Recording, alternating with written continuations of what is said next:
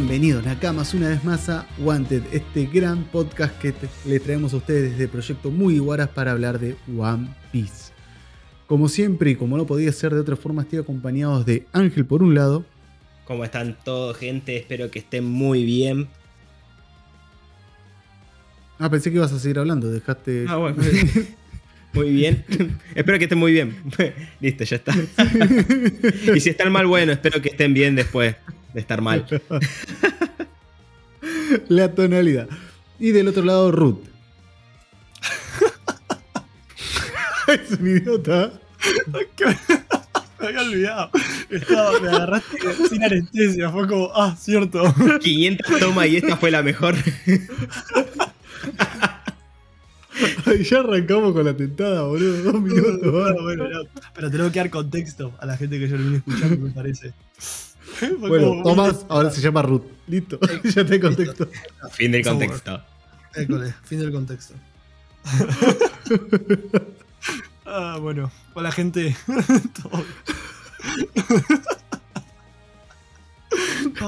Vos te diste cuenta que yo di lo mejor, ¿eh? Sí, no, no, no, pero es como que. Es que hasta me he olvidado. Es que hasta me he olvidado, te lo juro. Como, ah, cierto. ¿Se acuerdan de Tomás? Bueno, lo matamos y en su lugar pusimos un pibe con la misma eh, voz y se llama Ruth. Y este maneja una comunidad de Dragon Ball, tiene plata, seguidores y Ah. muchas esferas. La es rica. Muchas esferas. Ay, Dios. Sí, sí, sí, sí, sí. Y vive en la misma casa que Tomás. No, Que usurpó el rancho. Le robó la vida, le robó todo. Ay, Dios, me sigo riendo, soy un tonto. Bueno, eso. A punto y aparte. Ay. Bueno, Ruth, ¿cómo estás? Todo bien, todo bien. Eh, con ganas de comentar este capítulo de hoy, la verdad que tenemos mucho. Hay mucho para, para, para decir, la verdad. No sé. A mí en lo personal, el capítulo en general me gustó, pero hay unas cositas que me gustaría comentar. No sé ustedes. Genial. Yo no. ¿No? No. Tenía ganas de comentar hace 40 minutos, pero estuvimos 40 minutos dando vueltas, así que ahora ya no. Como Estaba los ofendido. podcasts. Estaba re ofendido el chabón. Se le bajó la nafta. Dios. Eh, bueno, sí, la verdad es que es un capítulo bastante fuerte. Eh, me causa gracia que hayamos acertado dos teorías. Eh, fuimos. ¿Cómo se llama esto? Eh, ay, no me sale la palabra, pero eh, teorizamos ¿Videntes? y acertamos. Ah, eso. Videntes. Sí, Sí, videntes, Eh, fuimos videntes. claro. Eh, vos era que habías dicho que eh, íbamos a seguir en la batalla de, de Hachinosu y yo te había dicho que para mí íbamos a ir a ver al qué onda Low y pasaron las dos cosas. Pasaron cosas, literalmente, o sea, inesperado. Sí. Eso es lo bueno. Nada, fue, divertido cuando lo estaba cuando lo estaba viendo el capítulo fue como, "Ja, esto yo lo dije. Factos. Pero nada, eh, en sí, al capítulo, a ver, quiero dar un enfoque general del capítulo, porque a mí el capítulo me re gustó. Pero hay dos cosas que quiero comentar, porque hay una que cuando lo leí dije, ok, hay que ver más adelante qué onda, no me desagrada, pero hay que ver. Y la otra fue como que no me terminó de gustar directamente, pero bueno, qué sé yo. Fue como una, una forma de solucionar algo muy simplona, digamos. Pero bueno, cuando lleguemos al momento lo vamos a comentar. Qué sé yo. Entiendo que estás hablando de lo de Beppo, pero lo otro no sé de qué estás hablando. Bueno, cuando lleguemos lo comentaré, no spoilers. Oh, disculpame, señor. Ya arrancamos diciendo que aparecía Lo, pero bueno. Discu- sí, sí, sí, sí. De repente Ay. este root es bastante atrevido, boludo. Eh, Ya lo vamos a agarrar. Que vuelva al otro, que es más, más copado.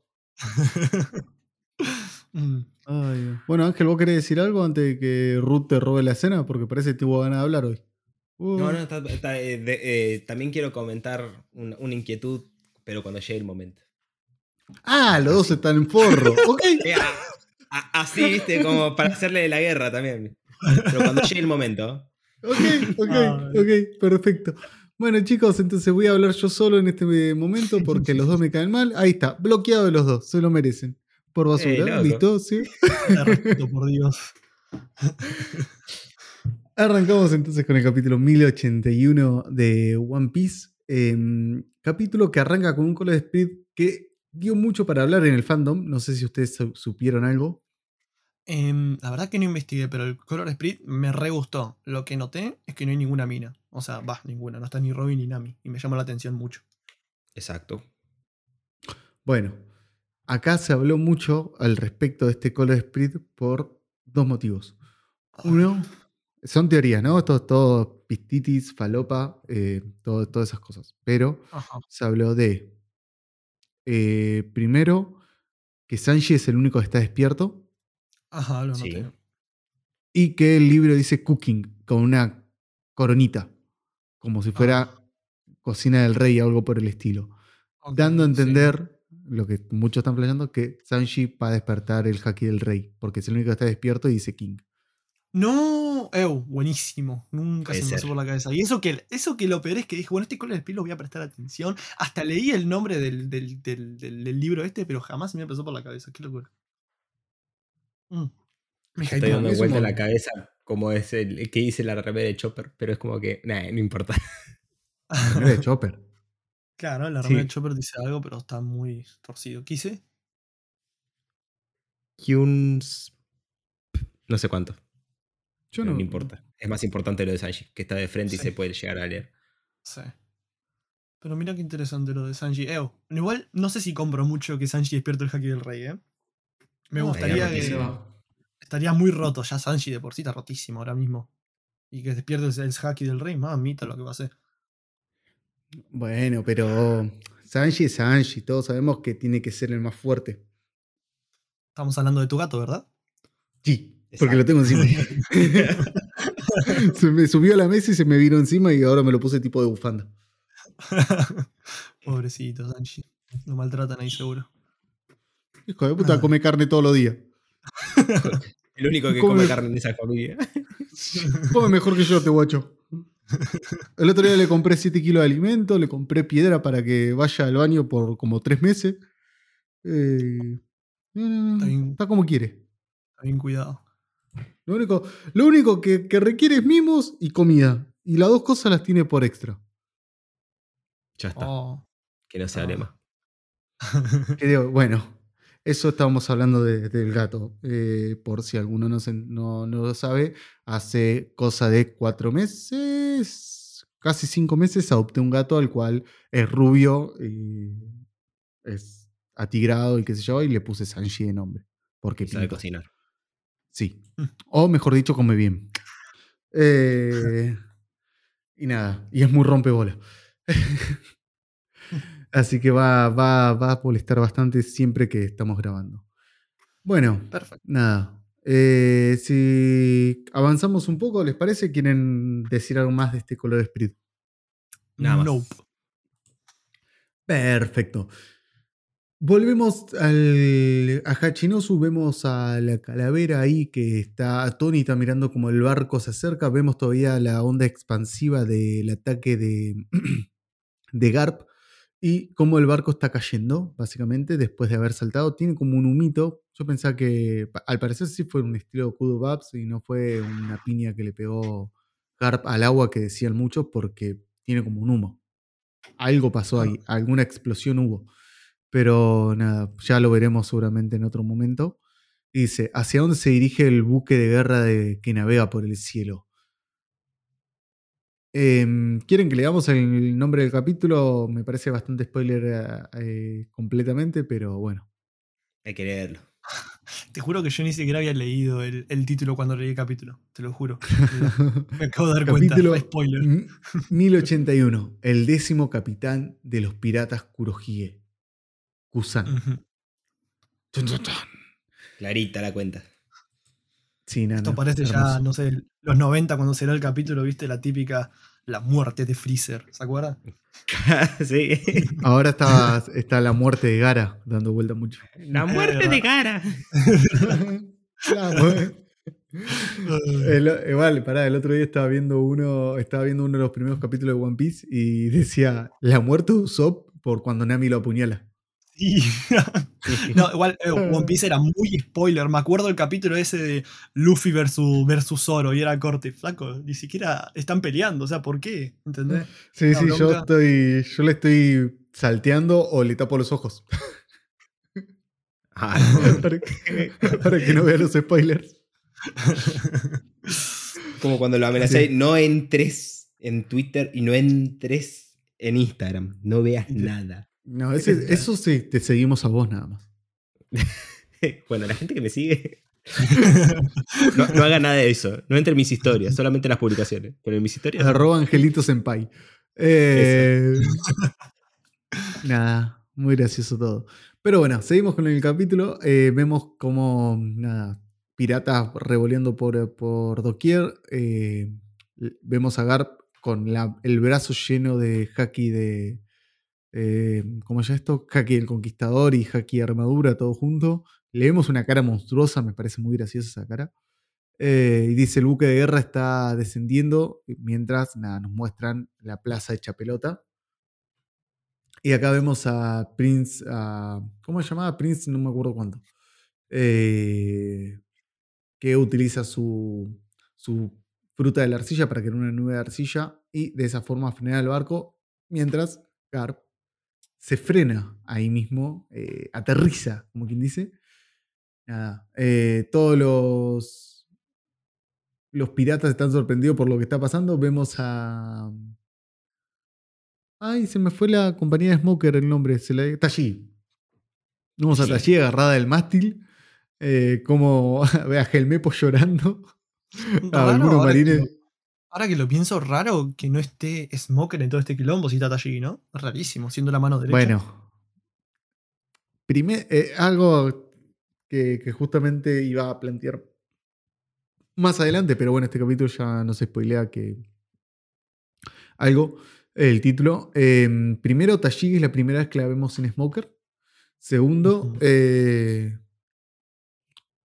Smoker y Kusan tienen una relación bastante estrecha y nos da a entender como que nada, no, no va a aparecer, pero sería raro al mismo tiempo, así que sería muy lindo, muy divertido ver a Smoker de vuelta.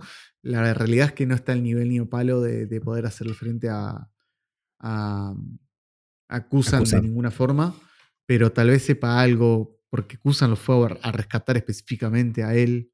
Es raro. Hay una relación muy, muy linda entre ellos dos. Algo tiene que pasar, algo tiene que, que hacer Smoker acá. Sí. Cuando se reencuentre va a ser muy interesante, la verdad. Y hay que ver dónde estaban también. Por ahí está ahí cerca de Edgehead, donde estaba la otra base.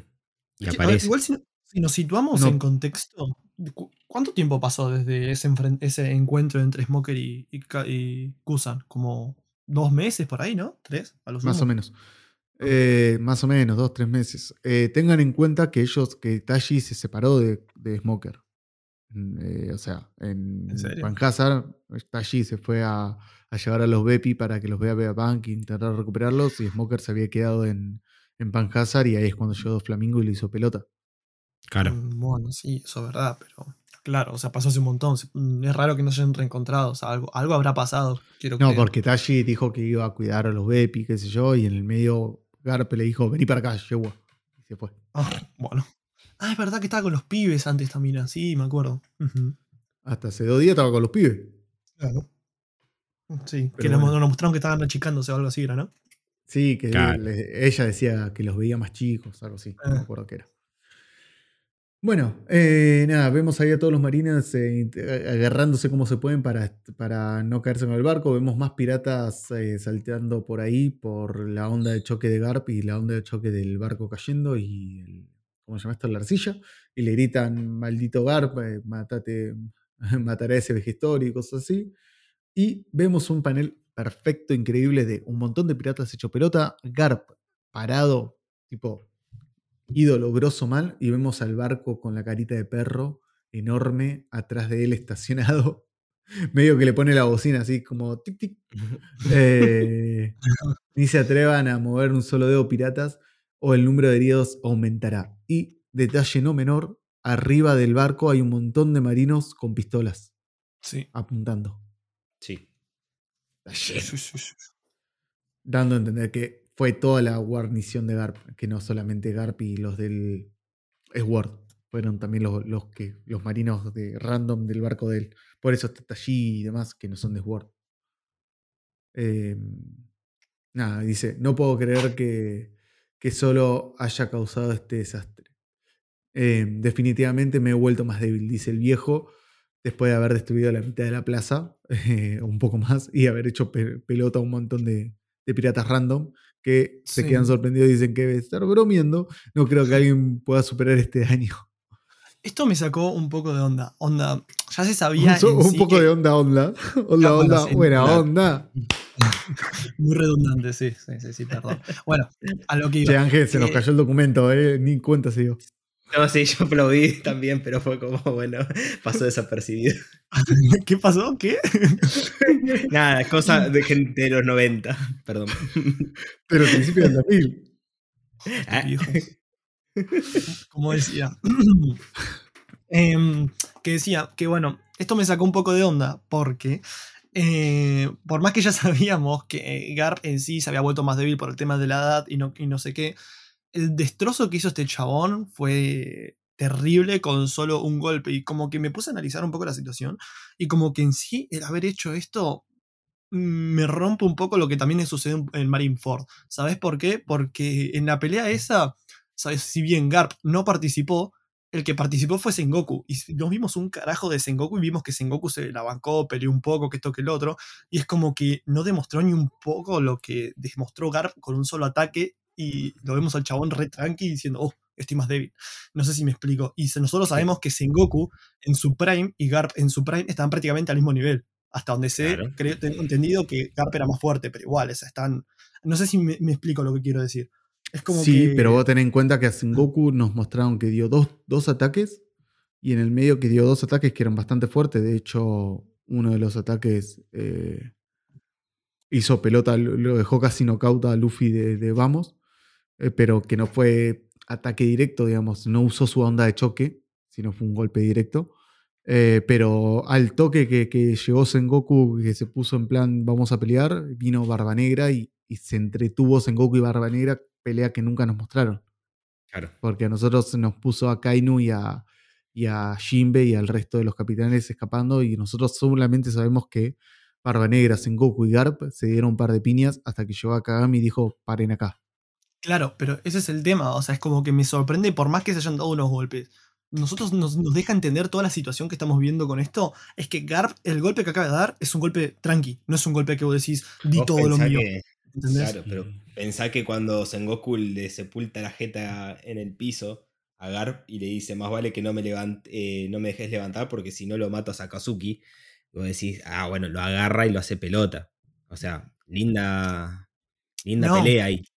No, no, no, o sea, sí, ya sé. O sea, no, yo no te estoy discutiendo el tema del poder de Garp. Yo te estoy discutiendo el hecho de que Garp tiene el mismo poder en teoría que Sengoku. Y Sengoku participó en Marineford y, y no se vio ni un por ciento de lo que acabamos de ver que acaba de ser Garp, ¿entendés? Yo me acuerdo de una escena, me acuerdo, o sea, me hace ruido porque me acuerdo de una escena en específico que creo que es cuando llegaba Shanks, que llegaba Shanks y me acuerdo que todo el mundo se daba vuelta y nos mostraban en un panel, a, un panel, en una escena a a Sengoku en modo Buda, creo que peleando eh, como en guardia contra alguien, no me acuerdo exactamente contra quién. Contra Kurohige. ¿Contra Kurohige era? Bueno, puede ser, sí, sí, sí. Y era corte. No, no, no, pasó nada, ni siquiera ni a mitad de comparación de lo que acabamos de ver acá. A eso es a lo que voy. O sea, me hace ruido en ese sentido. Yo entiendo que la ver, de eh, poder estaba bien planteada, que esto que el otro, pero bueno, si me pongo en justificaciones te puedes encontrar, te puedes encontrar mil justificaciones como que Kurohige le estaba frenando los, los, ataques con su poder de la fruta, que puede hacer que frenarlos, sacarles el poder y, la mar en coche. En ese momento no estaba desarrollado el haki per se para que lo podamos ver. O sea, sabemos que se utilizó haki porque hubo momentos donde mm, si no se utilizó haki no tiene sentido. Como por ejemplo, qué sé yo. Eh, o mejor dicho, se puede dar la explicación desde el, desde el haki. Como por ejemplo cuando Barba Blanca le eh, atacaba a los almirantes y los almirantes se convertían en su elemento y no. ¿Cómo se llama esto? Y Barba Blanca no les hacía nada con la espada. Claro, bueno, ahora que me acuerdo Ahí, cómo, cómo te lo, ¿cómo te lo puede explicar desde el haki? Que veían el futuro y se podían, eh, hacían la gran Katakuri. Veían que el Claro. ataque venía, entonces a lo que hacían era en la zona del- de la espada de, de la lanza o la espada de, de Shirohige, eh, no había nada. No, sí, pero a ver, yo lo que estoy planteando son es otra cosa, que es que al No, no, lo que te estoy planteando sabemos- yo, yo lo que te estoy planteando es que no estaba definido un montón de temas de la escala de poder. Hay explicaciones que sí. te podría, que yo Ya te sé, podría sé, decir no. un montón de explicaciones, pero lo- acá lo que se está haciendo el, eh, es como, o sea, lo que estamos haciendo es, creo, sobreanalizar algo, porque lo que Oda está haciendo con esta demostración de poder de Garp es subir la vara de, de poder, diciéndote, mira, esta es la vieja generación y esto puede hacer. Lo hizo con Mm. Shanks y lo hizo con Garp ahora. Sí, En su momento lo hizo con Kaido, cuando Kaido lo hizo pelota a Luffy de un ataque y después a Kaido lo destruyó. ¿Se entiende? Claro, sí, no, pero a ver, yo lo que estoy tra- tratando de comentar es que a lo que voy es que con todo el contexto que sabemos ahora, yo si ahora voy a Marineford a verme desde cero, como yo ya sé todo lo que pasa a futuro, es como que yo veo y digo, si estos flacos tienen tanto poder, ¿por qué la guerra es de esta manera? No sé si me explico, es como que sabemos, por ejemplo, algo que me, llama la atención es que siento que están limitando mucho el poder, por ejemplo, de Barba Blanca. Barba Blanca se era, era llamado el hombre más fuerte del mundo. Tuvimos una demostración de poder cuando, cuando le rompe la cabeza a Sakazuki, sí, pero es como que durante toda la guerra vemos como que está. No, no está demostrando todo lo que puede demostrar en sí, sabiendo que Garp con un golpe así nomás da todo esto. O sea, a lo que voy en sí no es que. Eh, no es que estoy criticando el hecho de que, uy, no, ya sé que no habían estas cosas planteadas ni nada, ni, nada por el estilo, sino que ahora con todo lo que yo ya sé, voy a ver Marineford de nuevo y digo, está raro porque estos personajes ya tendrían que saber hacer esto, ¿entendés? Y no lo está mostrando. No sé si me explico lo que quiero decir. Sí y no. Porque primero dos cosas. Una, eh, vos estás mirando mal la forma. A mi, a mi entender, estás mirando mal la forma de la obra. Si. Porque vos me estás planteando una situación en la cual eh, estás aplicando toda la lógica posible. Y vos no tenés que olvidarte de que esto sigue siendo una historia en la cual el protagonista es el que tiene que evolucionar. Y si lo metías en esa situación, y el, el Luffy no evolucionaba un carajo. Pero bueno, va- vayamos a la lógica, a la lógica que nos planteó en ese momento. Vos me decís, Shirohige. Shirohige es un flaco que era el más fuerte del mundo y qué sé yo.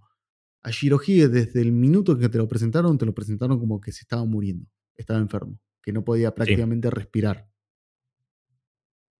A vos, Sí, a. Shirohige, te- a diferencia de lo que te presentaron con Garp y Goku y todos los demás, a Shirohige, desde el momento uno que te lo presentó eh, Oda, Shirohige se estaba muriendo. Ujú. Entonces, está debilitado, o sea, Garp acá te dice, está debilitado por la edad. Shirohige estaba debilitado por la edad porque era viejo y estaba debilitado porque estaba enfermo, se estaba muriendo. De hecho, eh, el flaco no podía estar sin los respiradores, sin estar con la- las cosas que le ponían todo el tiempo para, para estar, vivir tranquilo o estar tranquilo. Cuando fue a pelear, él sabía que se iba a morir. Y de hecho, pasa que hace cuatro ataques y está jadeando. Pelea contra randoms y está jadeando. Todo el tiempo Sí. te lo muestra como cansado. En eso Oda lo respetó un montón al tema de Shirohige y que Shirohige. Y de hecho, estando hecho pelota, estando medio muerto, peleó contra los tres almirantes y a uno casi se lo carga. No lo hizo pelota porque en el medio le agarró un pano del corazón y, y apareció Kurohige. Sí, bueno, pero a ver, si vamos al caso entonces otra vez, es como que no tiene sentido decir entonces por qué, por ejemplo, eh, Sakazuki no se metió en el medio y acabó la guerra en un segundo. Si Kuro- eh, Kurohige, que era literalmente el capitán de la banda, eh, Kurohige, eh, Shirohige, el capitán de la banda, estaba tan debilitado, Sakazuki de, de un golpe se lo, se lo bajaba prácticamente. Y O sea, si no sé si me Sakazuki no se lo pudo bajar, sí. De hecho, No, no. Sakazuki no, el otro. ah, el, el almirante en flotas, lo dije como Sengoku. es el nombre. Sengoku, ahí está. Sengoku. Eso, Sengoku quise decir. ¿Entendés? Pero vos no sabés si Goku lo podía derrotar o no. Pero Además, si es el jefe. Durante toda la serie nos plantearon la serie como que. Pero Garp vos y estás hablando de algo nivel. muy, muy relativo. O sea, estás hablando de, ok, como Garp es el fuerte y Sengoku es el fuerte, todo lo demás de la marina no tienen que hacer nada, tienen que ir a pelear todo el tiempo ellos. Es como que, No. bueno, como sabemos que No, no. Luffy es el fuerte, que el Zoro se quede durmiendo.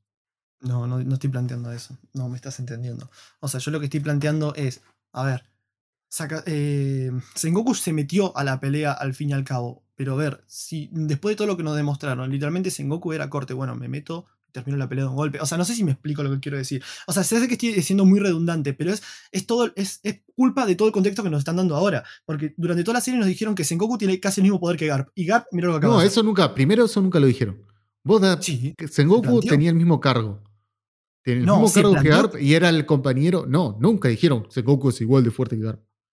Sí, lo plantearon. Si cuando Roger, cuando lo buscaban, eh, Roger lo decía que la única forma de que lo puedan parar era o que venga Garp o que venga Sengoku.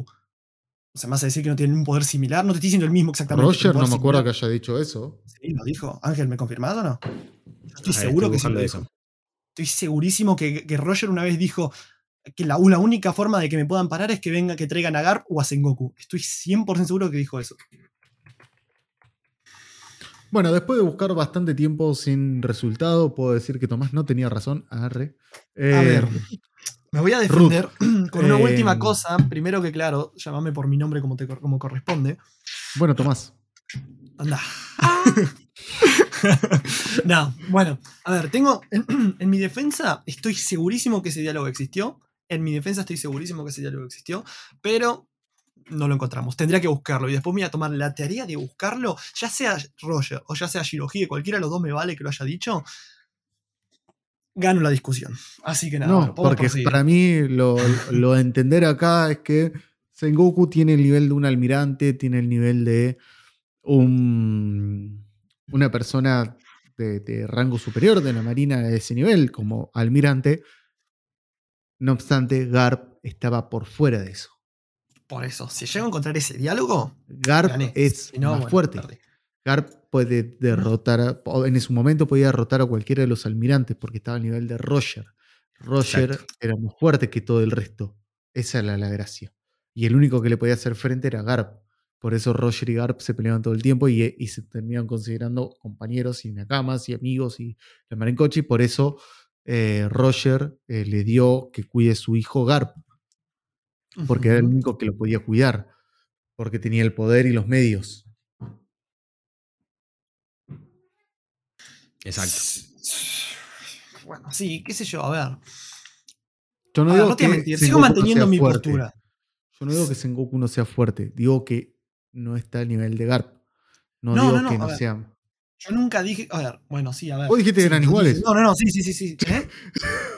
No, Toda no, la discusión arrancó por eso. No, no, no, a ver. O sea, sí, no, a ver. Ah, pará que me, me ponga en sintonía, porque estoy descorregi- me, me- Estoy. A ver, pará. ¿De qué estamos hablando? Ah, este- ¿Qué es lo que? No, no, no, pará, a ver, pará, me tengo que poner en defensa porque estoy. Me siento No, pará, no, a ver, no, pará, no, a ver, a ver, pará. A ver, no, no, no. En cu- en- a ver, en resumen. Yo lo que. Mi opinión. Che, Ángel, cada vez que Tomás diga a ver y pará, no tengo- le tengo que cobrar algo, boludo. Hay que poner un contador. Bueno. Entonces. eh, Deténganse, deténganse, deténganse. Tuvo que pensar, tuvo que pensar. no, pará. Bueno, para callarte, porque vas a tener que repetirlo si me interrumpís.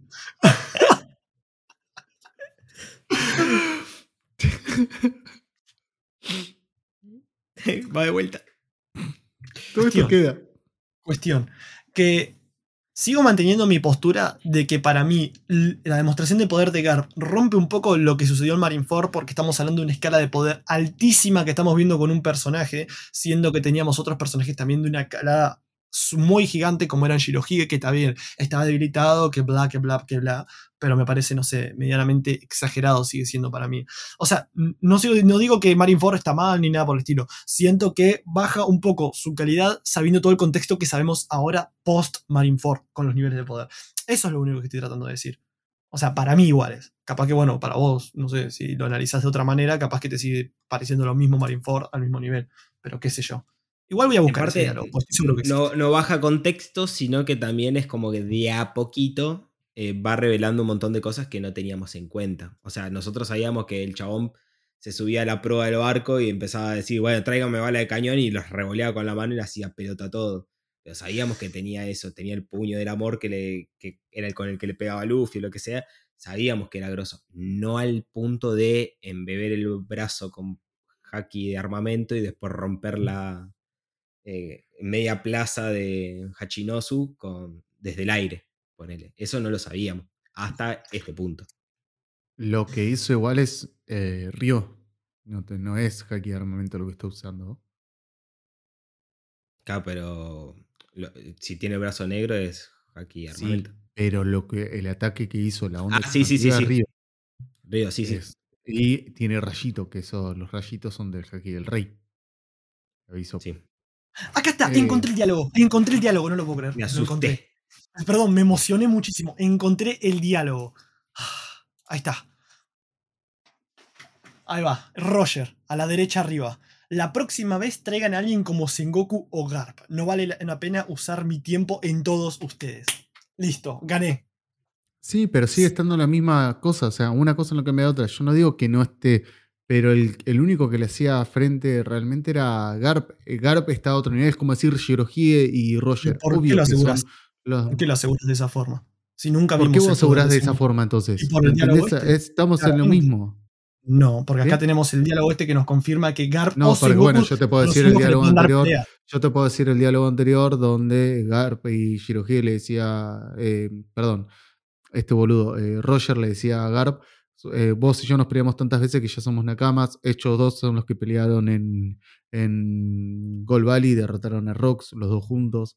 O sea, va por otro lado. Yo en ningún momento, a ver, yo no estoy diciendo que Kizaru es más débil o más fuerte que Akainu. Pero da a entender que Akainu es más fuerte que Kizaru. ¿Se No, a ver, claro, no, Fabi, ya sé. Yo entiendo lo que me estás diciendo. Yo no estoy diciendo que Sengoku tiene exactamente el mismo poder que Garp. Yo, para mí, claramente, Garp es más poderoso que Sengoku. Pero si estamos Ah, hablando sí. de si le ponemos números, Garp es un 10 y Sengoku es un 8. ¿Entendés? Y el resto son un 5, para que te hagas una Pero toda idea. esta discusión arrancó porque vos decías que Sengoku y Garp tenían el mismo poder. Claro, no, la discusión arrancó porque para mí rompe un poco el hecho de que saber que hay- había un personaje en esa guerra tan poderoso que literalmente su poder era, su- era, nes- y era suficiente como para literalmente parar la guerra. Y el chabón es lo es que como yo te que... decía anteriormente, eh, que es lo que una de las cosas que te dije al inicio. No puedes, o sea, si vos lo mirás en retrospectiva, obvio que todo te va a parecer más débil. Todo te va a parecer más paja. y por Vos tenés que ahí- estar- y- Es lo mismo, la misma discusión estúpida, y perdón, no es que te diga estúpido, vos, sino de la conversación que siguió en su momento, con cuando se dijo que Howard y Soul estaba vivo y que decían que le sacaba peso a lo que le pasó a Robin. Y para mí no, porque lo que le pasó a Robin en ese momento para Robin, hasta el momento que Soul se dijo que estaba vivo, para Robin estaba muerto y el peso de Ikite no se le quita.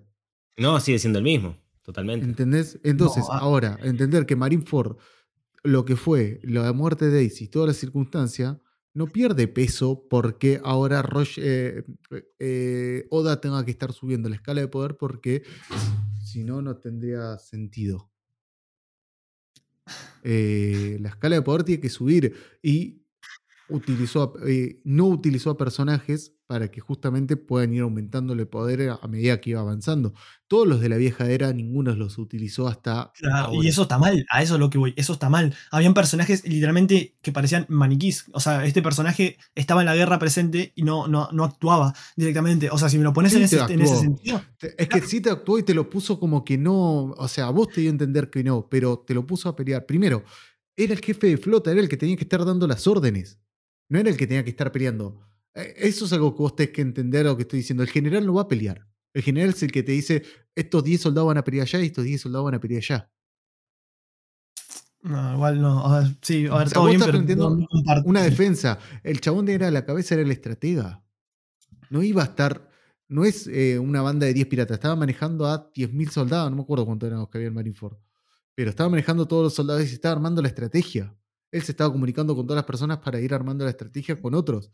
El único que no Claro. participaba ilegalmente de la, de la batalla era, era Garp, porque eh, lo había dicho él que, que estaba ahí para presenciar y qué sé yo, y después un momento participó para intentar detener a Luffy y bla, bla, bla. Pero digo, después Sengoku participó en el momento en que eh, Luffy ya llegó al lugar que tenía que llegar. Y ahí entró. Y después cuando ya se abrió lo que hizo, cuando ya bajó y qué sé yo, siguió dando órdenes, digo, no escapen, fíjense que quiere escapar para allá, qué sé yo. Y después en un momento llegó Kurohige y se puso a pelear con Kurohige. Y nosotros esa pelea no la vimos. Lo que vimos en su momento, y que sí había sido fuerte, era todos eh, truenos, rayos y qué sé yo, que era la sonda de choque de, de Kurohige peleando contra, contra Sengoku, mientras nosotros nos mostraban siempre a Kainu eh, persiguiendo a Luffy. No lo vimos, nosotros no lo vimos nunca pelear a Sengoku, porque Oda lo que hizo ahí fue esconderte el poder de Sengoku para que vos no lo sepas, al igual que el poder de Garp y al igual que el poder de Kurohige, porque si vamos a realidad, nosotros todavía no vimos cómo pelea Kurohige, vimos solamente esbozos, pero a Love lo derrotó sin que sepamos nada, a Hancock lo derrotó sin que sepamos nada, a, Ace lo derrotó sin que sepamos nada. no te ah muestra porque, porque si no, no tenés obra, si no, no tenés trama, que te va a mostrar todo, todo de una. En tu lógica era, en tu lógica lo que yo entiendo es, Sengoku y los tres almirantes tendrían que haber peleado al frente de la batalla el momento que aparecía el barco y ya está, listo. En dos minutos se acaba el arco, no hay más desarrollo de personajes. Claro, pero lo que estás planteando vos es alargar la obra directamente. O sea, es como alargar, no, es alargar, no, es alargar literalmente para, un para, que, generes un mundo abierto. One Piece justamente genera un mundo abierto para que tres personajes hagan todo el trabajo y ya está. O sea, para eso saca, saca la banda de piratas y que sean personajes sueltos, como es Dragon Ball Z, como es em, la mayoría de los shonen, que son tres personajes sueltos y que son los tres que resuelven todo. Y no me hagas 20, 20, millones de bandas piratas, las cuales cada una de las bandas, por lo menos dos o tres personajes, tienen que tener una importancia relevante sacándolos muy igual. No, te estás confundiendo con lo que pensás que yo estoy pensando en sí. Porque estás pensando de que para mí en dos segundos se podría haber solucionado todo. Sino que yo creo que la forma en la que se manejó el tema de los poderes el Marineford, o sea, lo que voy es que la forma en la que se manejó los poderes estuvo mal planteada, básicamente, porque el Marineford ahora quedó muy, muy X en cuanto a nivel de poder si nos ponemos ahora. Literalmente Marineford fue una pelea de un Shonko contra la Marina. Un Shonko contra la Marina, estamos hablando de los dos, poderes más... Básicamente lo que estamos viendo ahora. Ahora estamos eh, viendo el héroe de la Marina contra un Shonko. ¿Y no, te parece que hay una gran diferencia de nivel en cuanto a lo que pasó ya y con lo que está pasando ahora mismo? No, porque cuando llegó Shirohige básicamente hizo pelota a la mitad de la isla. Lo mismo que hizo Garpa ahora. Mm, sí, pero no, no es lo mismo, porque después literalmente vimos a todos los comandantes, por ejemplo, vimos a todos los comandantes de Shirohige pelear y como que nos mostró una, una... O sea, a ver, yo no te estoy diciendo, te repito, yo no te estoy diciendo que no me gusta Marineford ni nada por el estilo, sino que con los niveles de poder que estamos manejando ahora, Marineford queda como muy X en cuanto a nivel de poder. yo sí vuelvo a la obra, Estás comparando una obra de, hace 10 años, 12 años atrás. Es la misma obra, claro que voy a estar comparando. No, claro que voy a estar comparando. Pero, pero diferencia de tiempo, eh, en eso sí lo entiendo es como que en su momento, cuando se pensó, calculo, Marineford, no creo que se haya pensado esto. Claro, no, no, no, no, hablo de, pensar eso. No, no, hablo de pensar eso, no, porque la misma lógica, o sea, eh, a ver. O sea, a lo que no teníamos todo revelado. Es que si, no la gracia de, de, One Piece se pierde si te revelan todo en dos minutos. O sea, eh, entiendo a qué te referís vos, pero al mismo tiempo, para mí está mal el pensamiento de querer comparar todo el tiempo cosas de en un momento donde teníamos una información y ahora la tenemos más avanzada. Es fácil hablar como se dice mucho con el diario del lunes.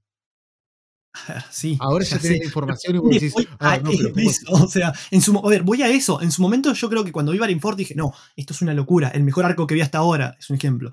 Pero ahora, volviendo en retrospectiva, les digo, están mal manejados los niveles de poder en ciertos, en ciertos puntos. O sea, la demostración de poder que nos dieron en Marineford los capitanes, los, los capitanes de, de no se comparan ni la mitad con los capitanes de, por ejemplo, Kaido, Big Mom, etc. No, a diferencia de eso, yo lo que te puedo decir es que en realidad lo que a vos no te mostraron es el poder real, pero Marco, eh, Vista, y Marco y Vista yo creo que la, hicieron, bastante, bastante bien, sí, pero el resto es como que Vista, fueron muy pará, pará, pará, pará, pará. Marco, Vista, el otro, el de Diamante, que no me acuerdo el nombre ahora. Diamond Yosu. Diamond Yosu. Em, y uno más que no me acuerdo el, eh, cuál era, que creo que era el quinto sexto. Em, pelearon contra los almirantes y se la bancaron. Y vos pensás ahora, decís, ok, esos pelearon, o eh, Vista peleó contra Mihawk y se lo bancó. Los, em, vos decís, pensá, en la, la, tripulación de Luffy. ¿Cuántos podrían pelear contra un almirante? Yo pienso en tres. ¿Ahora nada mismo? ¿Ahora mismo?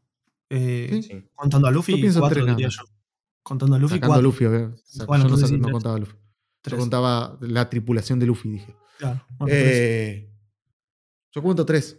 Ajá, yo también. A mí, yo en la, la- y es un Yonko. Yo voy a, a la de Shirohige que se bancaron contra un almirante y peleaban sin demostrarte el haki, sin demostrarte la fruta despertada, porque eso eran cosas que Oda en ese A momento ver, no nos mostró. Literalmente, la, la tripulación de Luffy es un caso creo que totalmente aparte, creo yo, ¿no? Va, no sé, En, ahora eh, puedo pensar, no, no dije nada. No, porque si vas a. Vamos a la de Yonko. La de Yonko te pone que tenés a la de Kaido, tenías a King, a Queen y a, y a Jack. Sacando a Jack, que era un poco más débil, pero King y Queen estaban a ese nivel. Se la bancaban, se la podrían llegar a bancar contra un almirante. No digo ganarle, bancársela, estoy hablando. ¿no? Ujú. Eh, lo mismo si voy a, a Mihawk y a Crocodile. Crocodile, la verdad es que tenemos dudas sobre el poder que podría llegar a tener ahora, pero entendemos que es fuerte. Y Mihawk sabemos que se la banca y le podría ganar a un, a un coso, ¿no? Eh, después vamos a la de Big Mom. Sabemos Katakuris y mm, la otra mina que no me sale el nombre ahora es Moti. Se la podrían bancar. No digo ganar, se la podrían bancar seguro. Son las alas o son los comandantes de Yonko. En esa lógica, los comandantes de Yonko, que de, de, mm, cercanos, digamos, del 4 para abajo de Shirohige, o del quinto para abajo de Shirohige, se la bancaba. Sabemos que Ace se, podría- se la bancaba contra el almirante, de hecho, se la banca contra Kainu, le, a Kainu no, perdón, contra Kishi se le- y le frena el ataque.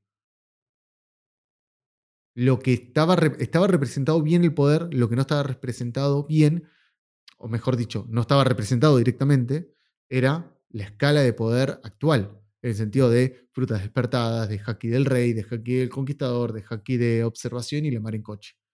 Pero sí te mostraba que Marco podía pelear de igual a igual contra Kizaru. Ujú. Ok. Ok, bueno, a ver, sí, a ver, planteándome todo esto lo que me estás planteando, te puedo llegar a dar un po- eh, la razón en ese sentido, ¿eh? No te voy a mentir. Sí, sí, sí, sí, sí. O sea, Pero- no te estaba mostrando el poder que tienen ahora porque la escala de poder tiene que ir subiendo.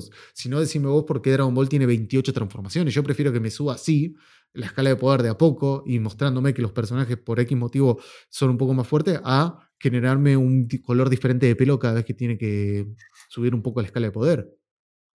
Apoyo la emoción.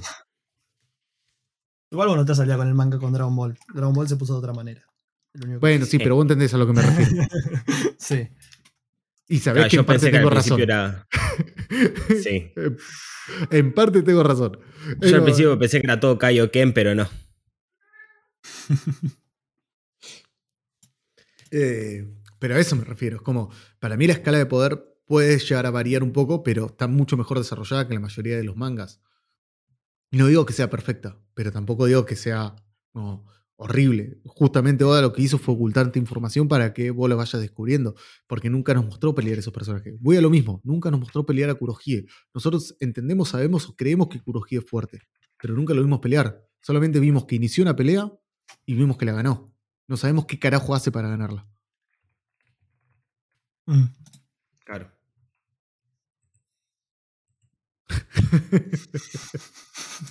Todo esto es por culpa de Tomás. Pero bueno, básicamente. Ahí está, tienen un poder, nivel de poder ahí, equitativo. Sí.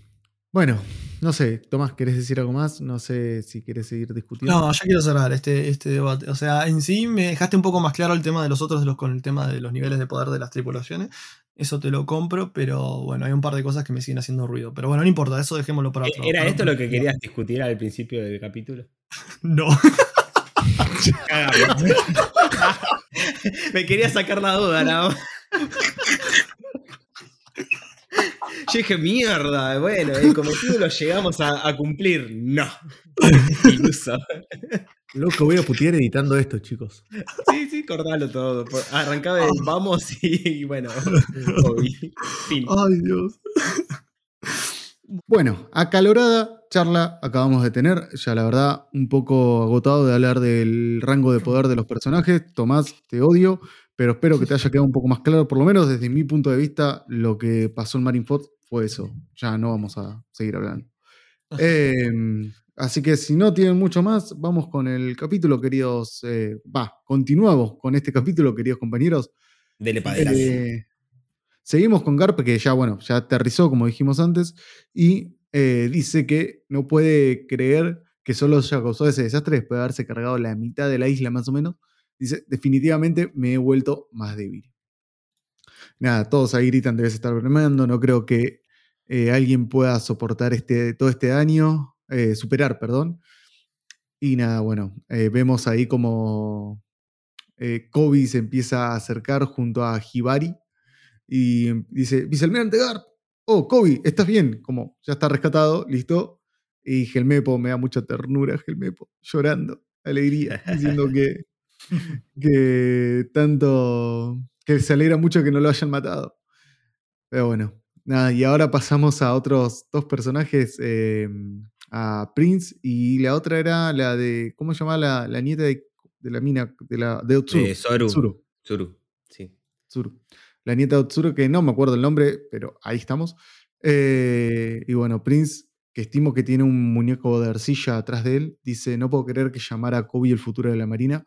No dejaré que siga saliéndose con la suya. Esas cosas no deben decirse en, en voz alta.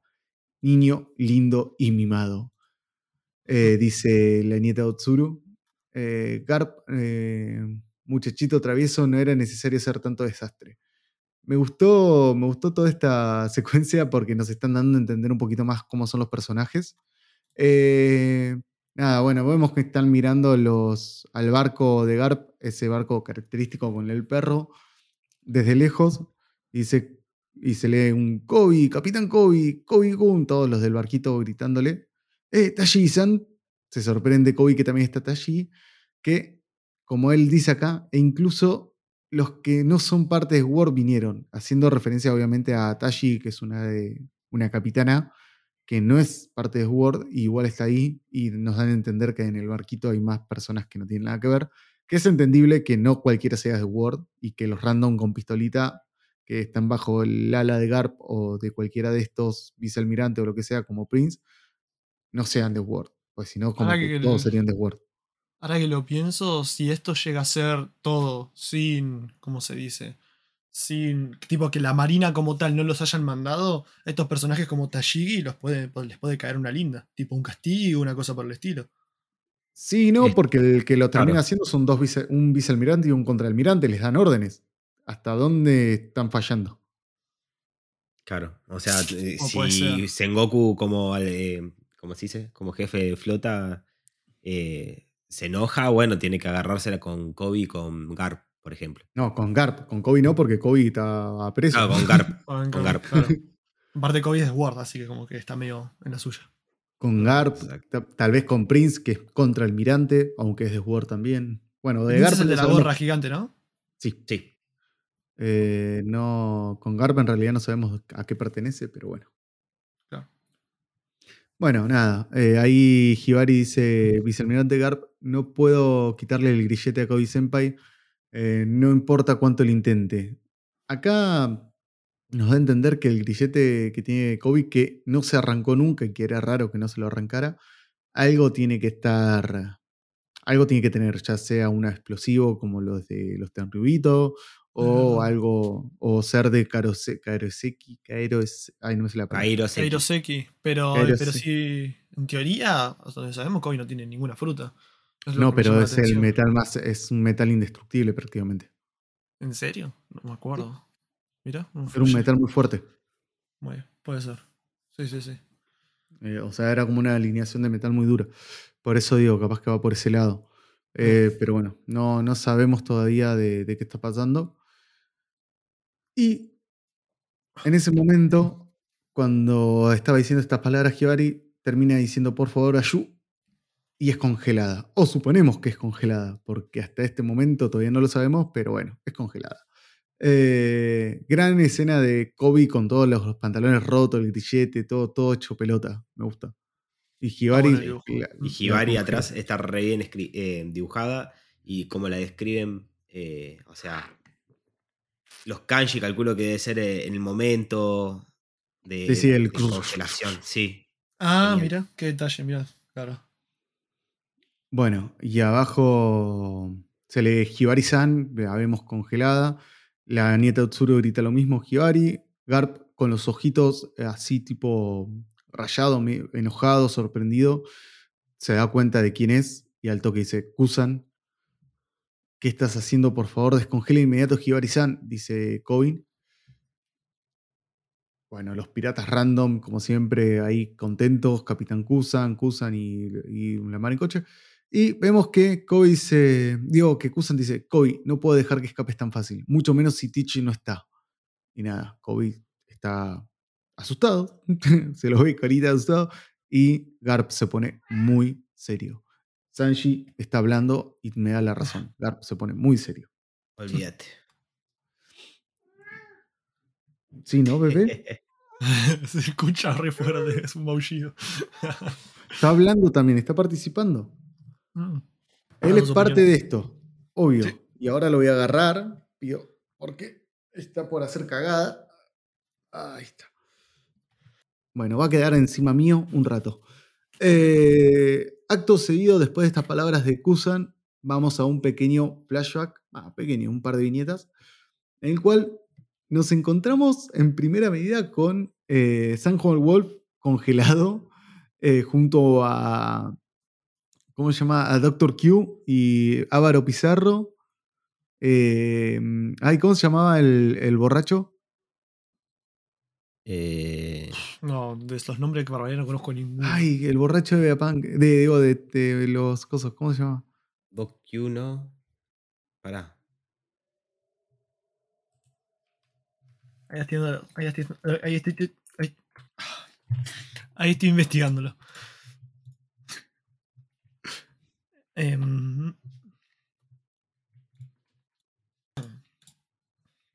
Doctor Q. No, Doctor Q ya lo dijimos. Estoy diciendo el borracho. ¿O Vas Vasco Shot? Vasco No, Shot. Vasco Shot. Sí, Vasco Shot. El borracho. ¿Coyote es el borracho? Sí. Pensé que era Doctor Q el borracho, por eso. No, Doctor Q es el enfermo.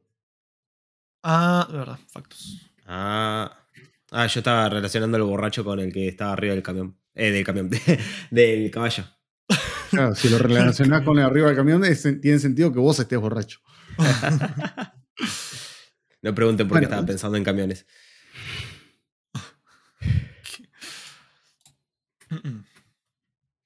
Bueno, eh, lo vemos a San Juan Wolf, a Doctor Q, a Vasco Shot y si no me equivoco debe estar Avaro Pizarro por ahí, no lo estoy divisando, congelados junto a eh, piratas random de, de Kurohige.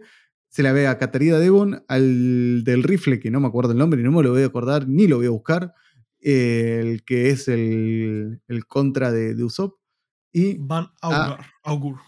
Así. Akur, ese. Y a, y a Kurohige gritando: Mis nakamas están congelados afuera. Será mejor que deshagas tu habilidad. Ah, qué sujeto más ruidoso se lee desde adentro de un bar. Estamos en una isla que no sabemos cuál es. Dice: Mejor ten cuidado con, en usar eh, la Ura Ura no Mi. Podrías destrozar en pedazos a tus nakamas. Se puede escuchar. Y adentro del bar se lo ve a Kusan muy relajado en la barra y dice: Supongo que tú, como capitán, los conoces bien. Entonces, ¿realmente piensas que yo fui el que buscó pelea? Además, ya debes saber, ya debes de haberte enterado, ¿no? Ahora me encuentro de luto. Así que mejor no me pongas a prueba, supongo, no me pongas a prueba. Supongo que puedes deducir quién es el culpable aquí. La cara de este señor de Aokishi da miedo en esta viñeta, eh, dando a entender que los puede hacer, no sé si pedazo, pero los puede, les puede dar una pelea muy brava a Kurohige, del cual, como dijimos hace un rato, no sabemos cómo gana las peleas, pero sabemos que las gana. Pregunta. Esto que acaba de mencionar Kusan, ¿es algo que se mencionó en otro momento en el manga? De, ahora, ahora mismo estoy de luto, o sea, esa persona que perdió. Se no, no sé si lo interpreto como que se encuentra de luto porque perdió a alguien o se encuentra de luto porque perdió la pelea contra Aokishi, digamos. No sé si. Porque perdió la pelea contra. Aokishi, lo dice después. O sea, está, se hace referencia siempre a la pelea de Kishi. Claro. De Ah, Aokishi. ok. de, Esa era. de- perdón, de Akainu. Aokishi, Akainu, sí, eso. Sí, sí, Claro. sí. Eh, yo entiendo siempre que es contra la pelea de Akainu. Acto seguido, tras decir esas palabras, los vemos a Kurohige riéndose y diciendo, me gusta tu forma de ver Ace Candy. eh, y acusan en la misma diciendo, para ser una escoria tú tampoco lo haces tan mal. ¿Qué pasó en el medio? No tenemos mucha idea, pero se volvieron amigos. Eh, y piden más saque. Eh, nada, vemos cómo descongeló todo el mundo. Se está San Juan Wolf también en la suya. descongelado, comiendo y bebiendo junto a ellos. Riéndose y se, y se lo ve a, a todos los nakamas de Kurohige alrededor. Y Kurohige diciendo: Pensar que tengo que pelear a muerte contra el hombre que ascendió en la misma. en la marina al mismo tiempo que yo a servir mi sangre. Y acto en el momento, ya gritando, le dice, dice que le respondió Kainu, eso no es por mí, sino porque eres de magma. Y nada, Varo Pizarro cagándose de risa, situación jocosa entre compañeros de copas. Acá, ¿saben que no me acordaba de este detalle? Wow, ¿Cuál? qué, qué detalle. El de la pierna, como la destroza. Ah, sí. Ah, o sí, o sea, ¿qué no te acordabas que había perdido una pierna? No, que destrozaba la pierna. Para mostrar Ah, que, es de, para mostrarla, claro. que es de hielo. No me Yo, de hecho, me había olvidado que el personaje había perdido una pierna. De hecho, en, en el anime o en el manga en sí no, lo no te lo mencionan, sino que como que se muestra y te lo van a entender, puede ser. En una película lo muestra. Pero como las películas no, son canon. No. Ah, ¿en serio? Sí. O sea, No, no. nunca fue. Mira. A ver. Sí se dijo que había perdido algo, sí se había mostrado que estaba. que tenía marcas. Nunca se había mostrado per se que no tenía la pierna, aunque se sabía. Y en una película Oda, lo, Oda, digamos, el equipo de producción, lo puso. Las películas no son canon, pero sí tienen detalles, como lo de mm, Raftel, que era Laf- Laftel. Así que Ángel, no te me hagas acá el, el pobrecito porque vamos a terminar las piñas, vos sabés cómo es esto. También- a ver, ya tuve una discusión muy, muy álgida con Tomás hace unos minutos, vos querés que ahora la tenga con vos. Decímelo, yo mirá que estoy para otro round, ¿eh? Acá No, estamos. No, quiero terminar sí. esta noche el podcast. El, el- el muchachos. capítulo se va a alargar mucho, si no. Creo que también perdió un brazo, si no me equivoco. Que acá lo debe tener con guante, que no se nota. No. No. Guante no tiene. No, de hecho dice acá, ahora, y mírame ahora, gracias a, a él solo tengo una pierna, tengo que estar reemplazándola con prótesis de hielo. Jaja, bueno, supongo que ese tipo de resultados es lo que se esperaría en una pelea entre almirantes. ¿Y qué pasó con la Kaino? ¿Al menos le arrancaste un brazo? No, pero me aseguré que su cuerpo termine lleno de cicatrices. Tiene los dos brazos. Sí, claro, mencionar no lo menciona. Ah, no, por, ahí me acordé. No, estaba buscando la foto. Pero en el- la película ella tiene todo el brazo lleno de hielo. Pero porque lo, lo congeló. Bueno, hablando de cicatrices, Almirante Teach, ¿no crees que él sepa algo sobre el hombre Honosuku? Eh, Hinosoku eh, puede, entenderse como cicatriz causada por el fuego o cicatriz en forma de fuego. Se lo mencionó por primera vez en el capítulo 1056. Recordemos que esto lo mencionó en su momento Kid. Y lo que dice esto es Katarina Devon. Eh, Hinosoku dice, eh, medio en forma de pregunta a Okishi. Y vemos a Barges que dice, verás, en el mundo existen cuatro poneglyphs rojos, que son más importantes que cualquier otro. Dos de ellos le pertenecen a Kaido y a Big Mom. Sobre los otros dos, son imposibles de encontrar, aunque existe un rumor, dice Teach, em, que dice que el hombre eh, Hinosoku tiene uno de ellos. ¿Quién? Yo, dice Gishi acá porque está todo lastimado. Eh, Vasco le grita, no, tú idiota, tus cicatrices son recientes. Eh, y acá viene el, creo yo, el mejor personaje que tiene los, los piratas de Stitch, o por lo menos el más interesante. Eh,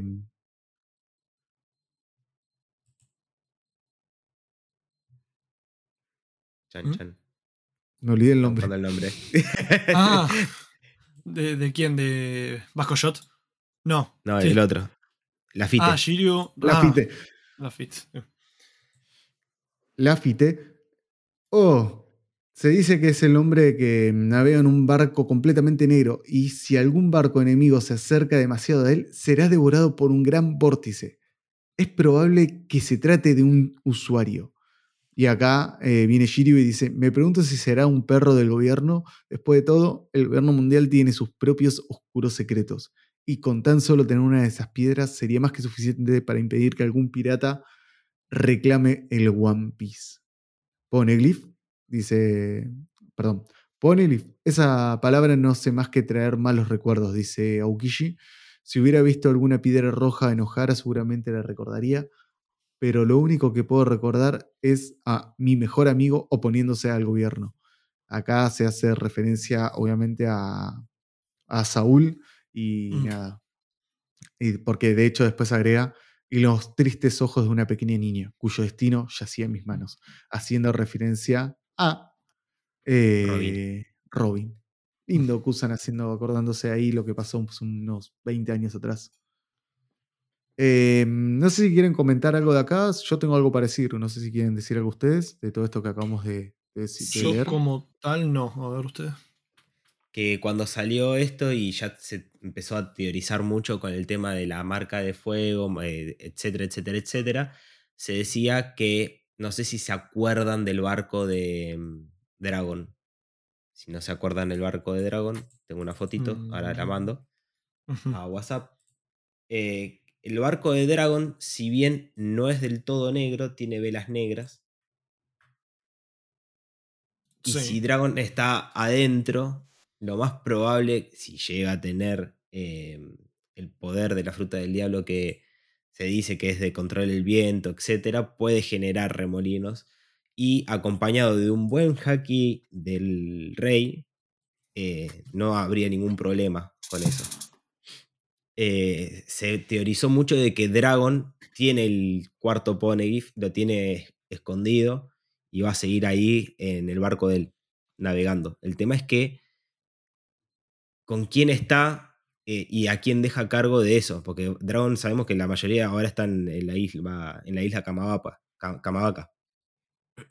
Entonces es como que entra la teoría de si realmente está eh, alguien con otra fruta o alguien poderoso dentro del barco transportando el Poneglyph o no.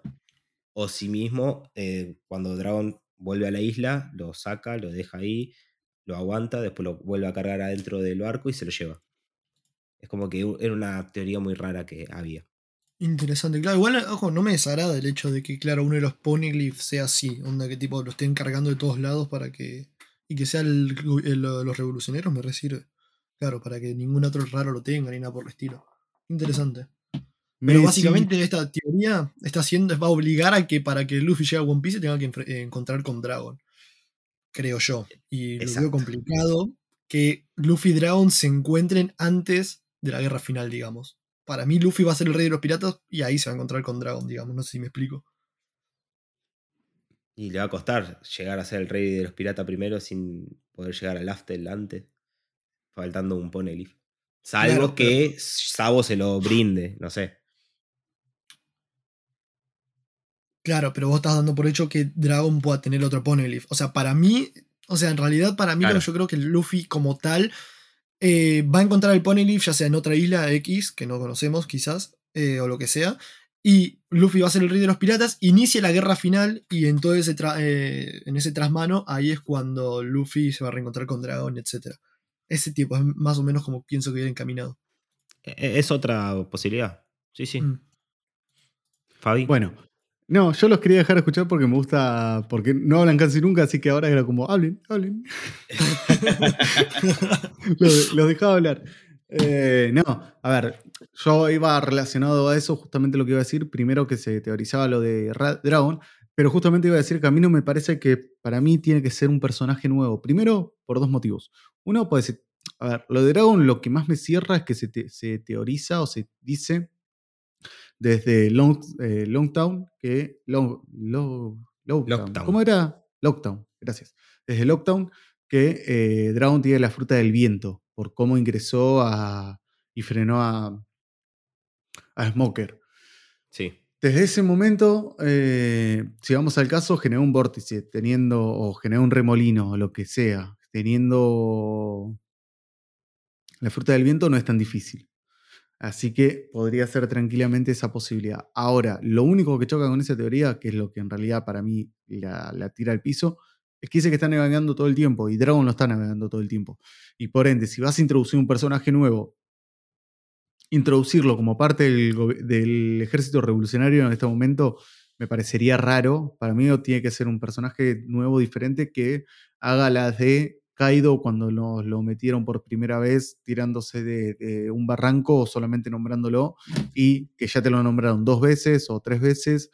Nada, eh, para mí tienen que, van a ir introduciendo un personaje nuevo, así como lo hicieron con, con Kaido, con, con Big Mom en su momento, dándote pequeños indicios, de repente algo nos van a mostrar de este personaje, ya nos lo nombraron dos o tres veces, para mí era por ese lado de irte nombrando, irte tirando pequeñas cosas, o el mismo Vegapunk también hicieron lo mismo, te lo nombraron tres, cuatro veces en un momento no tanto hype por Vegapunk que ya lo asociábamos como un personaje mítico de la serie, no teníamos ni puta idea quién era Vegapunk. Para mí hay por ese lado. No puedo asegurarlo porque obviamente no lo sé, pero yo, si me, hacen, me dan a apostar, creo que va a ser un personaje nuevo que no, que no conocemos en la serie, o que, pero que puede llegar a estar conectado tanto a los revolucionarios como a Shanks o al mismo gobierno. Porque, ojo, lo que dice Shiryu, me re gusta la teoría de Shiryu de eh, que lo tenga algún marina o alguien asociado a los marinas, eh, o capaz que no asociado a la marina, sino asociado a que no haya un nuevo rey de los piratas para que no se rompa el equilibrio mundial. Entonces, como, ok, yo, este yo voy a ser el, el, ¿cómo se llama esto? El que permita que haya un poco de paz en el mundo y me, me llevo esto y estoy en la mía. ¿Qué sé yo? Claro. Esa es otra y no, me acuerdo si había sido ah, Caribou, que también había mencionado el chabón de, de sí, la marca. Sí, sí, sí, lo, lo, menciona, lo menciona Caribou, lo menciona Kid, ahora lo mencionan acá. Eran tres veces. Claro. Entonces, eh, ¿Quién es Caribou? el, el de barro. Ah, qué pelotudo, ¿verdad? Sí, yo me acuerdo. O, sea, que es, el, es el primero que lo nombra. Él es el que primero lo nombra. Ah, él era. Sí, sí, sí, yo me acuerdo. Se me sí, cuando la existencia del personaje. Cuando hablan de cuando Robin revela lo de Plutón a los Mugiwara junto a Love, eh, Karu estaba ahí ah, escondido y escucha y dice, esto le va a interesar al, al de la cara quemada. Y después Kid, cuando le entregan los dos poneglyphs, eh, no, el poneglyph de Wano, eh, Love le entrega el poneglyph el Ponylift de Wano, de Kit dice, eh, seguramente el hombre de la cara quemada tenga algo, sepa algo sobre el otro Ponylift o algo así. Mm. Y ahí todos se quedan como, ok, y ahora Calafite te lo vuelve a nombrar. Es que es genial porque Kid ya pasó a valores y el único que queda como para ayudar a los Mugiwara, eh, bueno, no se sabe. No se sabe si pasó a valores o no pasó a valores. Pero por lo menos el único que queda ahora, eh, cerca de, nuestra tripulación preferida, es Caribou. Como para aportar algo. Pero igual me causó gracia porque yo dije no porque iba a decir era Catarina Devon lo que dijo y vos me respondiste el no con otra cosa.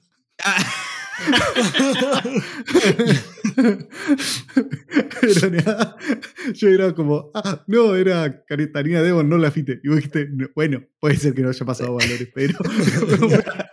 yo me quedé pensando lo de Kid. bueno, puede ser que no esté muerto, disculpa. Igual sí. Cada uno mantiene la, esperanza.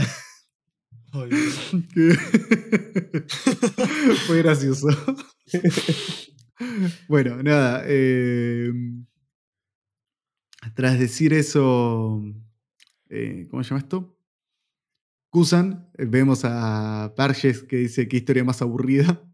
Y Lafite empieza a hablar despacito a, a Kurohige y le dice: ¿Qué piensa hacer ahora, almirante? Si tomamos su habilidad, pues, seríamos más poderosos. Kusan los escucha y automáticamente congela a toda la banda de, de Kurohige de vuelta. Pero me gusta porque a San Juan, San Juan Wolf no lo congeló y está ahí como diciendo, oh, ¿qué pasó ahora? ¿Qué, medio tonto. está como en la suya. Dice, los oí, malditas escorias. ¿Acaso quieren pasar el resto de sus vidas congelados?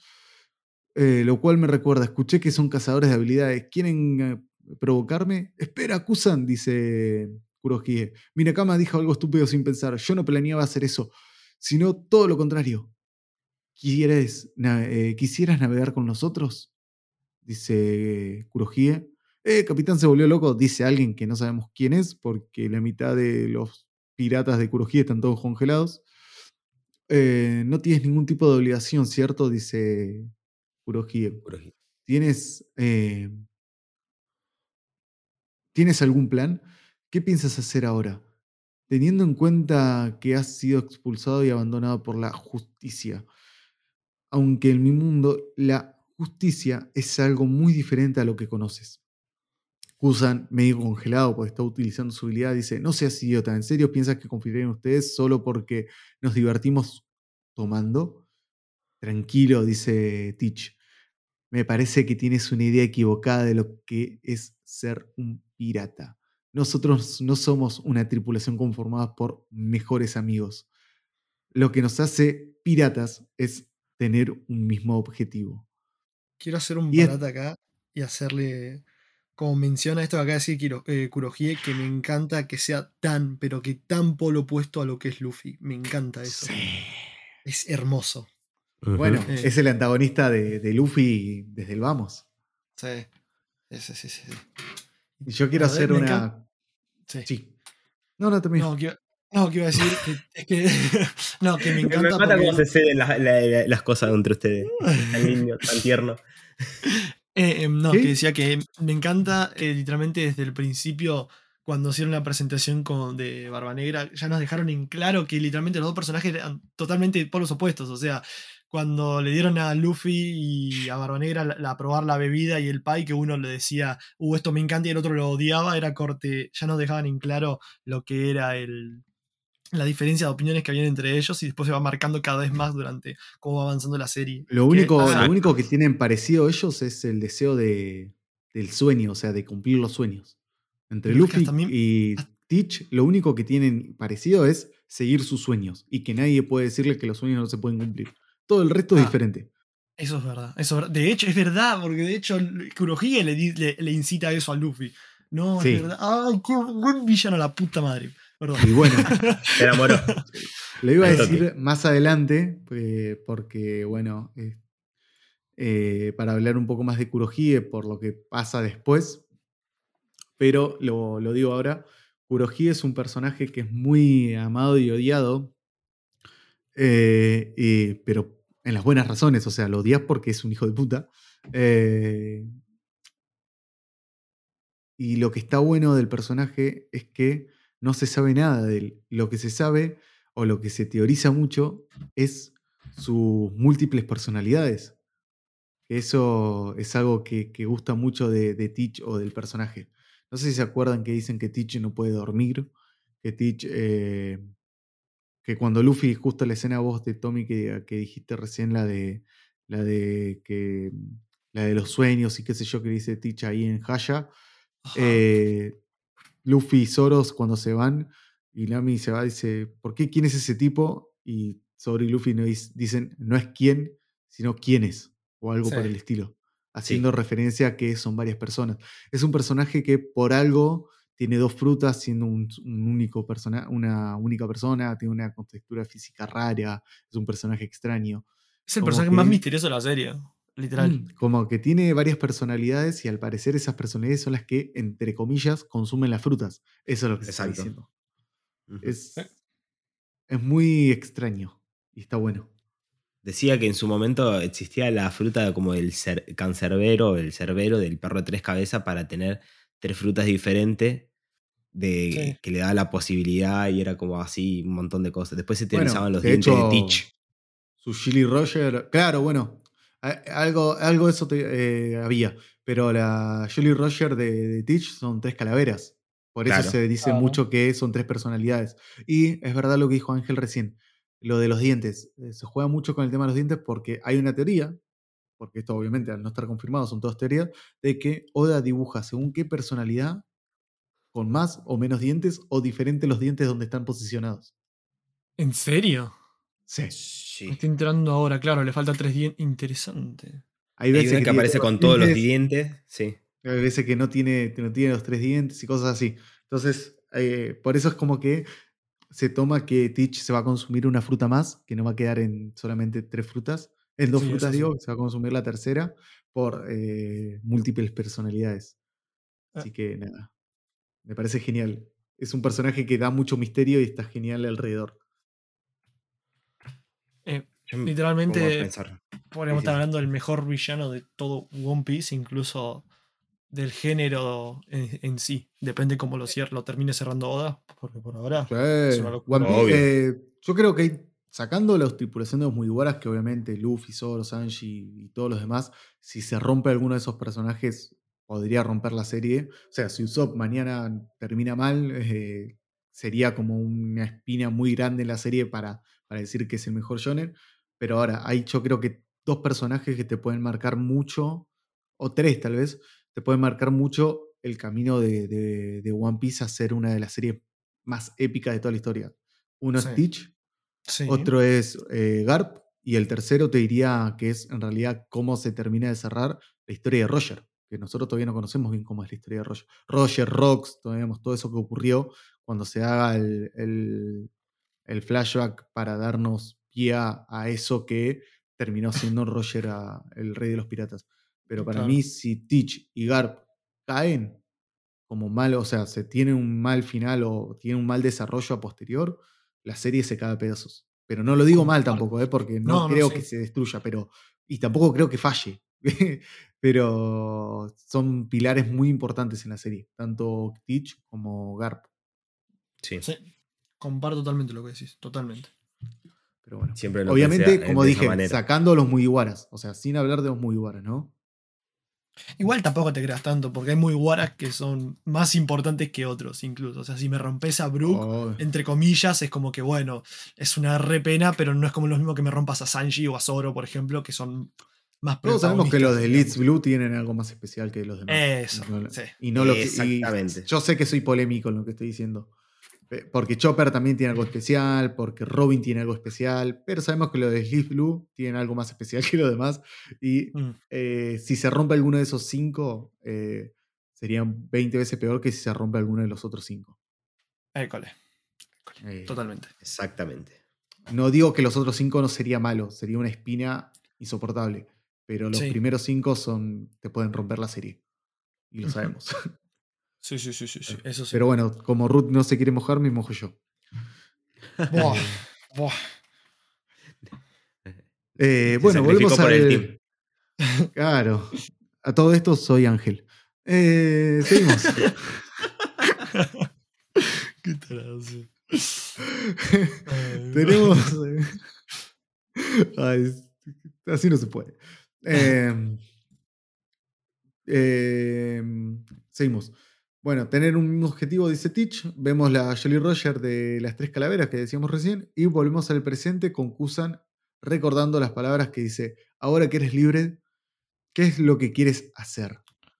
Que le pregunta a Teach a Kusan. Y vemos ya a Kusan enfrente a, a Garp. Que Garp le grita: Oye, Kusan, regresa al, a Hibari a la normalidad, libera a Kobe y regresa a la marina. Amo a, a Garp, que es como, dale. O sea, ¿por qué? Volvé. Mm, Eh, detalle no menor. ¿Soy yo o Garp atrás tiene rayitos de haki? Sí. Sí, Tiene, sí, tiene, sí. tiene. Pero que, Happy- claro, el haki eso sería del emperador en realidad. ¿O no? Claro. Sí, sí, sí. R- r- ¿Él tenía haki del emperador? Sí. Y cuando llegó Sí, a la o- isla le rompió todo. Es verdad, qué tarado. Nos lo di a entender hace dos capítulos atrás, sí. Uno. Eh, acá vemos al señor Kusan convirtiéndose en hielo y diciendo a Garp-san, veo que sigues diciendo directamente todas las cosas que piensas. Lo lamento, pero no haré nada de lo que has pedido. Siempre admiré ese lado tuyo, ¿sabes? Pero eso mismo ahora vivo, pero por eso mismo ahora vivo mi vida bajo mis propios términos. Y acá se nos presenta por primera vez a Kusan bajo Lala de Kurohige diciendo piratas de Kurohige, capitán del décimo barco. Kusan. Em, Y- Sí, Ok, no, bueno, esto va a ser, bueno, no sé si un poco extenso, pero es como que acá espero que nos falte información sobre el tema de la relación entre Kusan y, y Kurohige, porque si no la siento medio raro. O sea, creo que lo que, lo, que lo que me da a entender toda esta situación es que o Kusan tiene un objetivo como tal, el cual Kurohige no está, es en el cual no estamos al tanto en sí, no sé cómo explicarlo, a ver, para que no sea tan redundante. O sea, para, o, sea o, lo, que nos, lo que nos falta de Kusan saber es un objetivo como, tal que nos justifique al 100% de manera coherente el por qué está con Kurohige, sino es como que no me termina de cerrar. Puedo decir las condiciones por las que aceptó estar con él. Claro, claro, porque me parece rarísimo el hecho de que Kusan se haya metido una banda de un Shonko y del peor Shonko incluso. Y eso es lo que, me, lo que me chirría tanto, porque es como que siento que los valores del personaje que tenía con el tema de la justicia y, todo el tema terminaron al final siendo muy frágiles como tal. Por eso siento que debería estar ese porqué y debería estar bien justificado, porque si no sería raro de parte del personaje en ese sentido. Porque, o sea, ¿por qué se unió la Marina entonces? ¿Entendés? ¿Por qué, fue, ¿Por qué se unió? Claro, eso. ¿Por qué se unió a la Marina principalmente, en primer lugar? Si sus valores fueron tan frágiles como para que en un segundo el otro lo convenza de unirse a su banda. Nos faltaría más información, quiero creer. Así que nada, eso nada más quería comentar. Ok. Estaba esperando que Ángel dijera algo, pero dijo solamente ok. Eh, no, no, no, es que, no, no, es que, todo bueno el fundamento. O sea, eh, o sea no, había más, nada. Ok. yo escuché el fundamento, todo estuvo perfecto, todo queremos, es como que volvemos al. No tenés que decir nada si no querés decir nada. No, no, no. No, no, no. Ahora me vas a escuchar. no, no, porque no, que volvemos... yo dije, bueno, vas a decir algo y me quedé esperando y, ok, no pasó. Es que básicamente está relacionado, como decíamos, lo del tema del hombre de la cicatriz. Es como, no sabemos mucho, más adelante nos van a revelar. Es como que eh, nos tiran la puntita del, del, iceberg. Sí. Ok. ¿Ok? Listo. Ok. Mirá, para mí, em, Kusan es un personaje bastante curioso, porque yo creo que está en un problema de, ¿cómo se dice?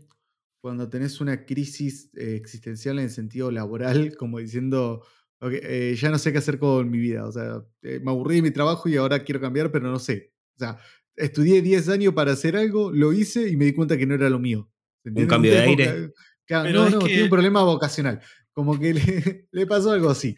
Se me dio que, el chabón pensaba que iba a llegar a lo más alto, iba a cambiar algo y de repente se puso una pared. La marina va por otro lado, que es el lado de Akainu, una marina más rígida, más, más dura, más a ir a pelear. Y Kusan era un poco más conciliadora. De hecho, dejó escapar a Robin cuando supuestamente nadie podía escapar. Ayudó a escapar a Saúl, que recordemos que entendemos que lo ayudó él a escapar. Claro. Eh, eh, cuando era el traidor al que había que matar, porque junto a Olvida, que era la madre de. Olivia, perdón, que era la madre de Robin, eh, Saúl era el otro gran responsable de lo que estaba ocurriendo. Entonces, eh, entendemos que él tiene una justicia más endeble o más a priori a buscar eh, entender lo que ocurre. Y hay una teoría que está girando por ahí que me pareció muy interesante de, de escuchar, que es que Okishi tranquilamente puede tener un objetivo en común con, con Kurohige, no digo que no, que también podría ser y no ser malo, o sea, él puede tener un objetivo en común con Kurohige como que es hacer que Akainu pierda su puesto en la marina, no sé, ¿entendés? Eh, mm.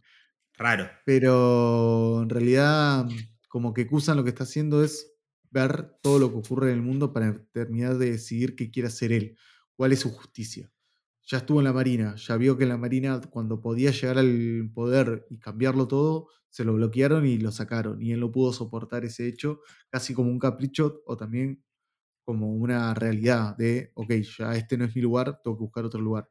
Y se dio la posibilidad de entrar al mundo de la piratería siendo eh, parte de la, una de las bandas más poderosas del mundo, que es la de un Shonko, especialmente la de Kurohige, que es un personaje tan extraño y tan fuerte al mismo tiempo. En esa lógica, Kusan puede estar conociendo, viendo las dos, las dos caras de la, de la moneda para tener, terminar de definir cuál es su justicia y en base a eso eh, dar, digamos, para dónde ir. Y la teoría que, perdón, y la teoría que, que refiere esto a que Kusan va a ser el siguiente almirante de flota dado que entiende todas las circunstancias y va a poder hacer eh, lo que quiera onda al hogar, pero realmente habiendo sido, estando en las dos caras de moneda y entendiendo el mundo desde la base y no una superficial que es la que entienden los que están en ambos lados, tanto en la piratería a pleno como en la marina a pleno. Eso, estaba pensando. ¿Sabes lo que me, chirría en sí? Porque vos decís que. Chirría, qué palabra rara. eh, le rechina en la cabeza. Claro. Em, que es básicamente que vos planteás que Kusan todavía está como eh, eligiendo cuál es su justicia y que no sé qué. Pero entonces, ¿por qué literalmente fue tan decidido a tener una batalla a muerte para ser el almirante en flota si es que no tenía definida su justicia en ese sentido? o sea, literalmente iba a comandar a toda la, marina que, que el perdió y dice, bueno, no, me voy a hacer pirata. A la mierda. no, no, es que ese golpe para mí es, eh, bueno, ese golpe es el que le hizo dar cuenta que ahí no estaba su justicia perder una pelea hizo eso? Va, no sé. No, perder una pelea, perder la posibilidad de ser el jefe del coso y guiar a los, a los marinos para un lado, que es el que él quería, y no el totalmente opuesto, que es el que lo está conduciendo Kainu.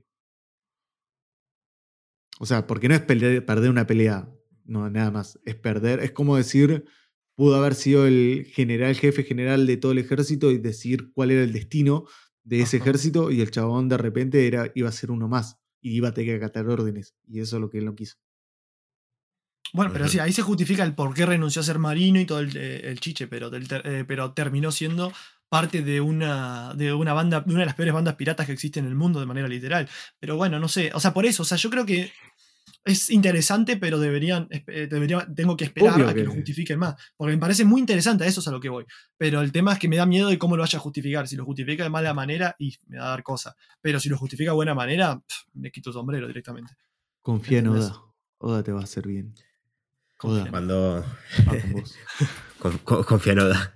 Eh, no, cuando arrancaste a decir lo del tema de eh, el plan de cambiar así a, a Kainu, yo ya dije, sí, de todo lo que se basó en. Panhazard había sido la guerra, ¿no? Donde se habían peleado. En la isla donde, se, donde ellos se pelearon en Panhazard, sí. No era una guerra, se pelearon. Sí.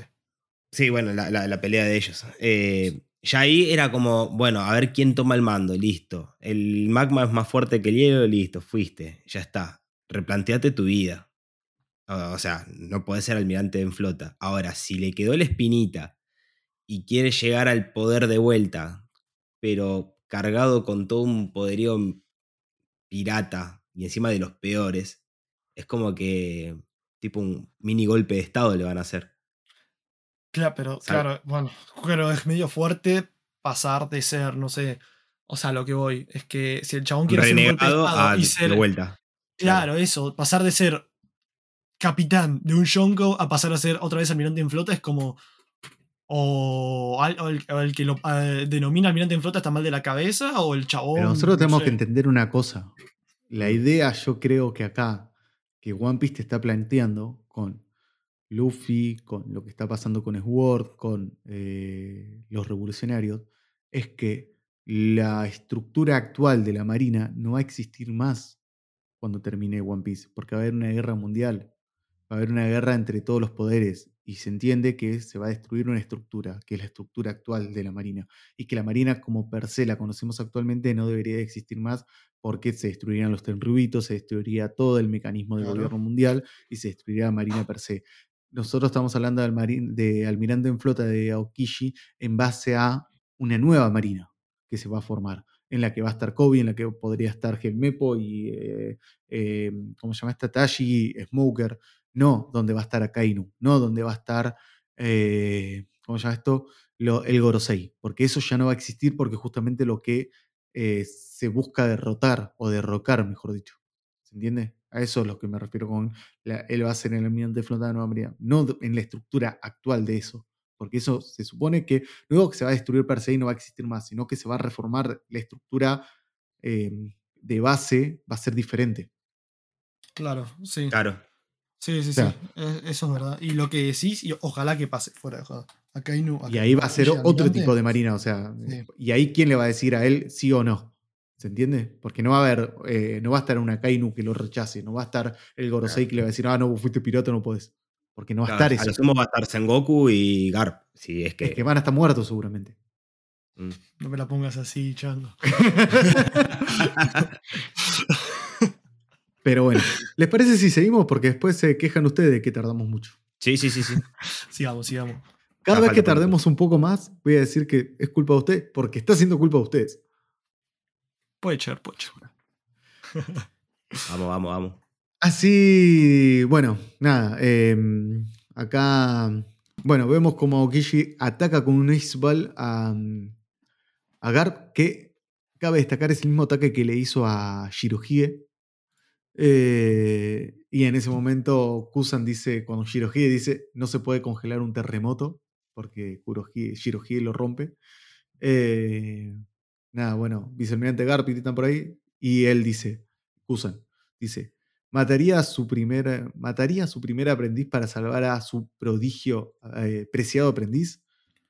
Eh, me gustó más la otra traducción que había de, creo que Río Poneglyph o, o la anterior de, de estos, que decía a su nuevo aprendiz, no a su preciado. Nuevo me gustaba más. Eh, porque yo creo que a este lo apreciaba también. Em, no te dejes limitar por ese tipo de, cosas idiotas. ¿Acaso no te he enseñado que debes vivir en el ahora? Grita Garp al momento de que rompe el hielo, se eleva saltando y le pega una piña con todo el haki enorme. Y el ataque se llama Blue Hole, que se puede leer como eh, agujero azul o descenso al fondo marino. Y vemos como Okishi literalmente es hundido en un hueco enorme en el medio de la tierra, atravesando la isla. Por favor, que Ávaro Pizarro se haya ido, porque para mí acá le acaba de ser un nuevo ano. Pero bueno, Literal. O ese es el actual, una de dos. Qué tarado. Bueno, em, concordamos con que esta batalla en teoría debería ganarla Garp, pero sobrado. Si es que no se mete nadie. Si es que no se mete nadie en la pelea. No, para mí no. Para mí, de hecho, Aokishi debería de poder ganarla. ¿Eh? ¿En serio? ¿Vos decís? No, no, Pero- Y si nos están planteando a Okishi como un personaje como el que nos están planteando que es, vendría a ser como una especie de sucesor de Garp o Sengoku o demás, y por ende deberían de, en su prime, como está Okishi actualmente, debería de poder ganarle un Garp viejo. Mm, Ahora, si Aokishi se no pelea en serio es otro tema. El tema de pelear en serio, no sé, pero es que a ver, por la demostración de poder que nos dieron en el capítulo anterior de lo que hizo Garp, es como que me, me extrañaría incluso de que gane. Vos, A lo único que ¿eh? sabiendo Okishi es que congeló dos veces. Lo único que hiciste, viste que hizo Okishi fue congelar. Nada a ver, más. no, de hecho vimos literalmente un montón de su, de su participación en lo que es en, en Marineford. Sé que pasaron dos años, por eso se habría que ver si tuvo A ver, power up tuvimos una, hora de No nos plantearon. que tuvimos una hora de discusión hablando de que en, Ma- que en Marineford no vimos la escala de poder completa. ¿En serio No, querés volver no, a hablar de eso? Aokishi, no, no, pará, pará, pará. Aokishi sí lo vimos pelear. Lo vimos pelear. No vimos la Mm, escala de poder, vimos, no vimos el verdadero poder. ¿no? En ese momento volvemos a lo mismo, no había haki, no había todo lo demás. ¿Tenemos que volver a Pero- eso en serio? No, No, me la hagas pero- calentar a Fabio, por favor. No, no, no es el tema de volver. El tema es que, no- por más que nosotros no lo vimos como tal, vimos una pelea entre un capitán, de entre un comandante de Yonkou contra un almirante y un almirante contra un Yonkou, básicamente en su momento. Por más que no vimos todos los efectos y no teníamos toda la información, pero vimos una pelea como tal. Y en todo momento nos estuvieron planteando que Garp eh, estaba por encima de los almirantes eh, eh, como tal. Sé que este, este Garp está más viejo porque pasaron dos años y Aokishi pudo tener un power up. Pero por lo que me plantean en el capítulo anterior, los destrozos que hizo Garp y la presentación de su poder, para mí debería ganar eh, Garp y sobrado. Para mí. No, no, no. No, porque nos están planteando a Okishi como una especie de sucesor de la Marina, al igual que, que, que a Kainu. O sea, Kainu no, hoy actualmente no podría caer derrotado contra Garp. Tal vez en su momento podría ser hace dos años, pero ahora sería raro porque nos tendrían que mostrar realmente cómo la escala de poder de la actualidad, y me refiero a Aokishi, a, a Kainu, a Kizaru, eh, y a. Ay, ¿cómo? A no, ¿cómo se llamaba el otro almirante, el de la espada del ciego? Se me fue el Eh, nombre. El ciego. Eh, Fujitora. Fujitora. Fujitora. Fujitora, eh, nos tendrían que mostrar que están a la altura o, o- o superior a la vieja era. Si no, nos quedamos en la vieja era. Y es lo que justamente se está rompiendo un poco con Wano y creo que se va a terminar de romper acá con, con Edhead, que es ya la vieja era no existe más. Por eso se derrotó a, a Kaido y a Big Mom. Derrotándose a Garp acá tendría que, vendría a ser la parte de la marina donde se rompe la vieja era. Si no, estamos atados a la vieja era. Y justamente yo creo que va al lado de no estar más atados a esa vieja era. Es la era actual. Claro. De New Era. Exacto. Ajá. Tanto de la marina como de los piratas. Por eso me refiero a. En su momento fue Shirohige, después fue. Hace poco fue Kaido y Koso. Y Big Mom. Ahora debería ser Garp y no estaría mal. Porque siempre nos mostraron desde el lado de los piratas que se iba reformando la. Pero en realidad, viéndolo desde ese, desde ese, lado, como lo decís, por ejemplo, el caso de Big Mom y Koso, fue una derrota que lo superaron entre varios personajes. O sea, uh -huh. a Big Mom lo derrotaron Loikid y para derrotar a Kaido necesitaron a medio mundo. Por, o sea, dando a entender que no como tal la nueva era ya superó a la vieja era, sino están en ese proceso. Yo dije que están en la misma, están iguales. Claro. Esto es como superar. cuando dicen el tema de la voluntad heredada y todas las cosas. O sea, básicamente sí. es que se está pasando a la siguiente generación y ya claro. van a quedar obsoletos. Y nada más. Ok, sí.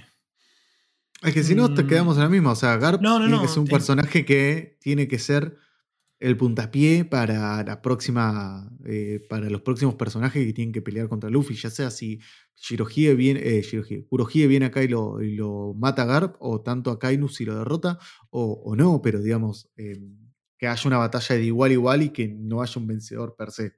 Bueno, eso sí pues te lo compro sí, más. Porque ser, si sí. no, estamos eh, atados a una vieja era, es como, ok. Es como lo que dijo Rayleigh cuando se encontró contra Kurohige en, en la isla de las mujeres. Eh, que dijo, yo no creo que lo hubiera podido derrotar en estas condiciones. Ah, hablando de, haciendo referencia a Kurohige. Sí. Estamos en la misma, para mí va por ese lado, o sea, yo no veo a Rayleigh perdiendo contra Garp, pero sí lo veo a, a Rayleigh perdiendo contra Kurohige. Bueno, pero ese caso creo que es diferente. Ah, no, puede ser, sí, no, puede ser, te lo compro. Sí, sí, sí, sí, sí. Ok. Creo que bueno, ahora el- reformulo. No creo que gane de sobra, pero pueden empatar. Ahí está. Eso puede ser. Me gusta porque ella te dice, te dice entender dos cosas diferentes. Vamos bien, vamos bien. Vamos. La escala de poder en Marineford y esto. Yo creo que te estoy educando en, en la materia One Piece. Materia One Piece. Lo de Marineford todavía tengo mis dudas igual. Pero bueno, no importa. Continuemos, porque. Da para largo. ah, No, es culpa no, de, de Ruth. Yo, yo ya dije, Ruth no me cae bien. Vino rebelde. Ay, Dios. Ángel, ¿querías decir algo? Eh, sacando la escala de poderes. eh, no, nada más. Ok.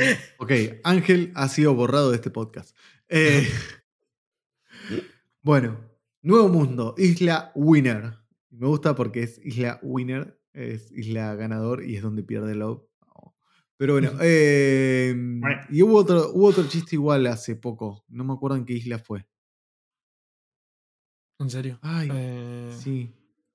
Una isla, otra isla también, donde alguien perdía o alguien ganaba y se llamaba de una forma rara. Bueno, no me acuerdo ahora, ya me voy a acordar. Eh, vemos a Kurohige, algo golpeado, machacado.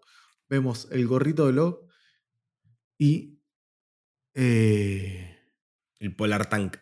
el Polar Tank destruido junto a eh, los nakamas de, de Love ahí nadando, eh, intentando sobrevivir.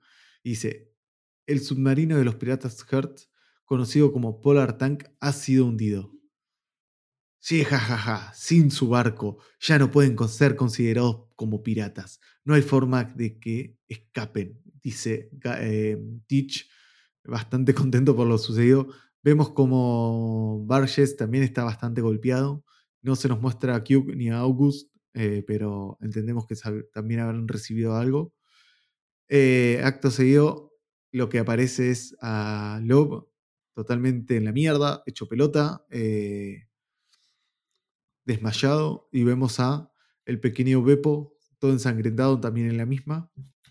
Y eh, acá Garp, ¿cómo lo tengo con Garp cada vez que aparece Kurohige? Los piratas, los 100 piratas de a quienes le robaste el corazón en Rocky Port siguen viviendo con miedo en la isla pirata. Pero si les llevo tu corazón, estoy seguro que pensarán que pa- la pasarán que pasarán a tener un humor más festivo.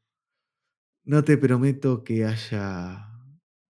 Me gusta esto antes de leer lo que sigue, porque hacen referencia a cómo llegó a ser eh, Shichibukai. También hacen referencia a Rocky Port, que el incidente de Rocky Port tuvo a los 100 piratas que le robó el corazón Love, a, lo, a Kobe y a, y a. Todavía no sabemos qué pasó. Y lo que sabemos es que fue en Hachinusu, o sea que fue en el momento en donde eh, derrotaron a el ex Rox, que se me fue el nombre ahora, quién era el que estaba ahí. Ángel, búscalo, por favor. Eh, al pirata de Rox. Rox. Al pirata de Rox que derrotaron en Hachinosu. Eh, ¿Lo está buscando? Sí. Ochoku se llama. Ochoku.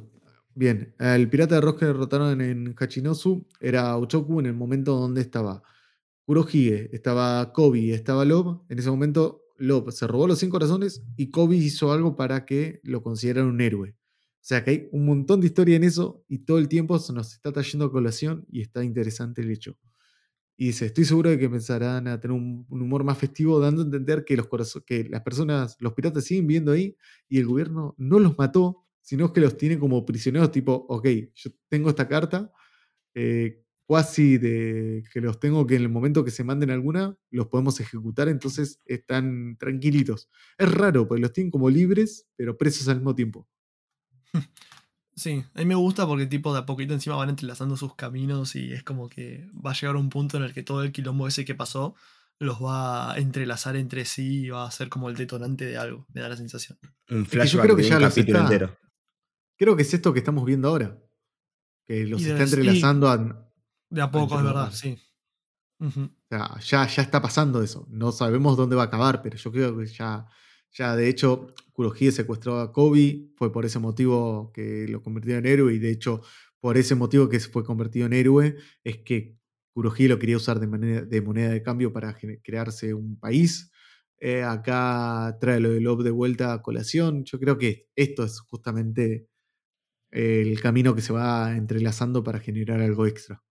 Mm. Sí, sí, sí, bueno, razón. Lo que vemos ahora es a Beppo recordando algo mientras está comiendo algo que no sabemos qué está comiendo, que dice, no prometo nada, que no te prometo que vaya a funcionar, y vemos la carita de Chopper, y vemos que Beppo come algo. Y, ah, y abajo dice, ¿de verdad lo conseguiste? Dice, primero dice, ¿de verdad lo conseguiste? Y después dice, no te prometo que vaya a funcionar. Así era.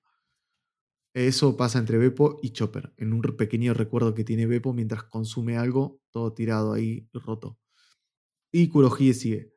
No puedo decir que. No puedo decir haré con la Ope Ope no Mi. ¿La vendo o la uso?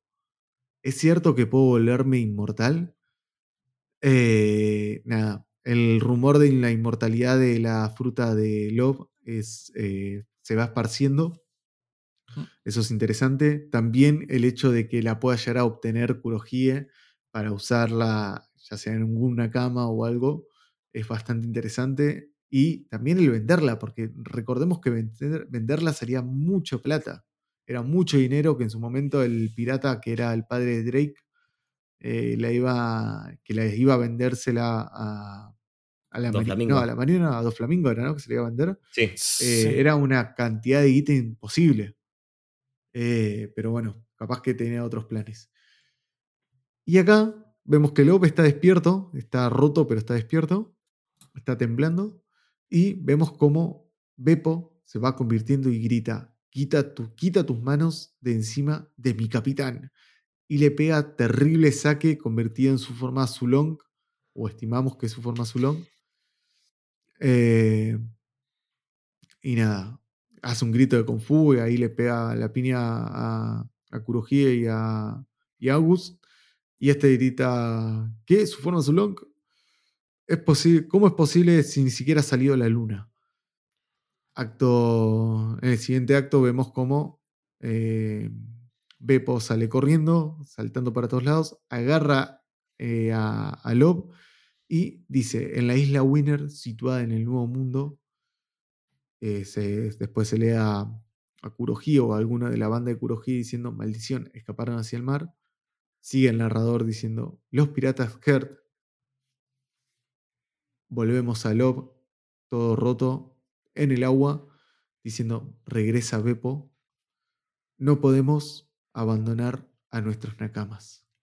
Beppo dice, no voy a volver, confía en ellos, capitán. Venimos desde ese gélido puerto del norte y hemos llegado hasta aquí. Ninguno de nosotros morirá. Después eh, vemos a Beppo recordando algo que dice, juntos hemos pasado y superado muchas cosas, ¿recuerda? Así que no muera ahora, capitán. Se lo ruego, no muera, metiéndose en el agua en lo profundo. Eh, recordemos que la Op tiene una fruta, así que se puede morir ahogado tranquilamente. Así que si Beppo no, lo cuida.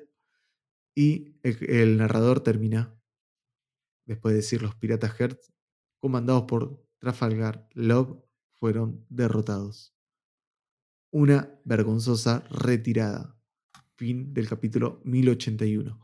No estoy de acuerdo que hayan dicho vergonzosa. ok, Eh, yo Beppo quiero, dejó todo.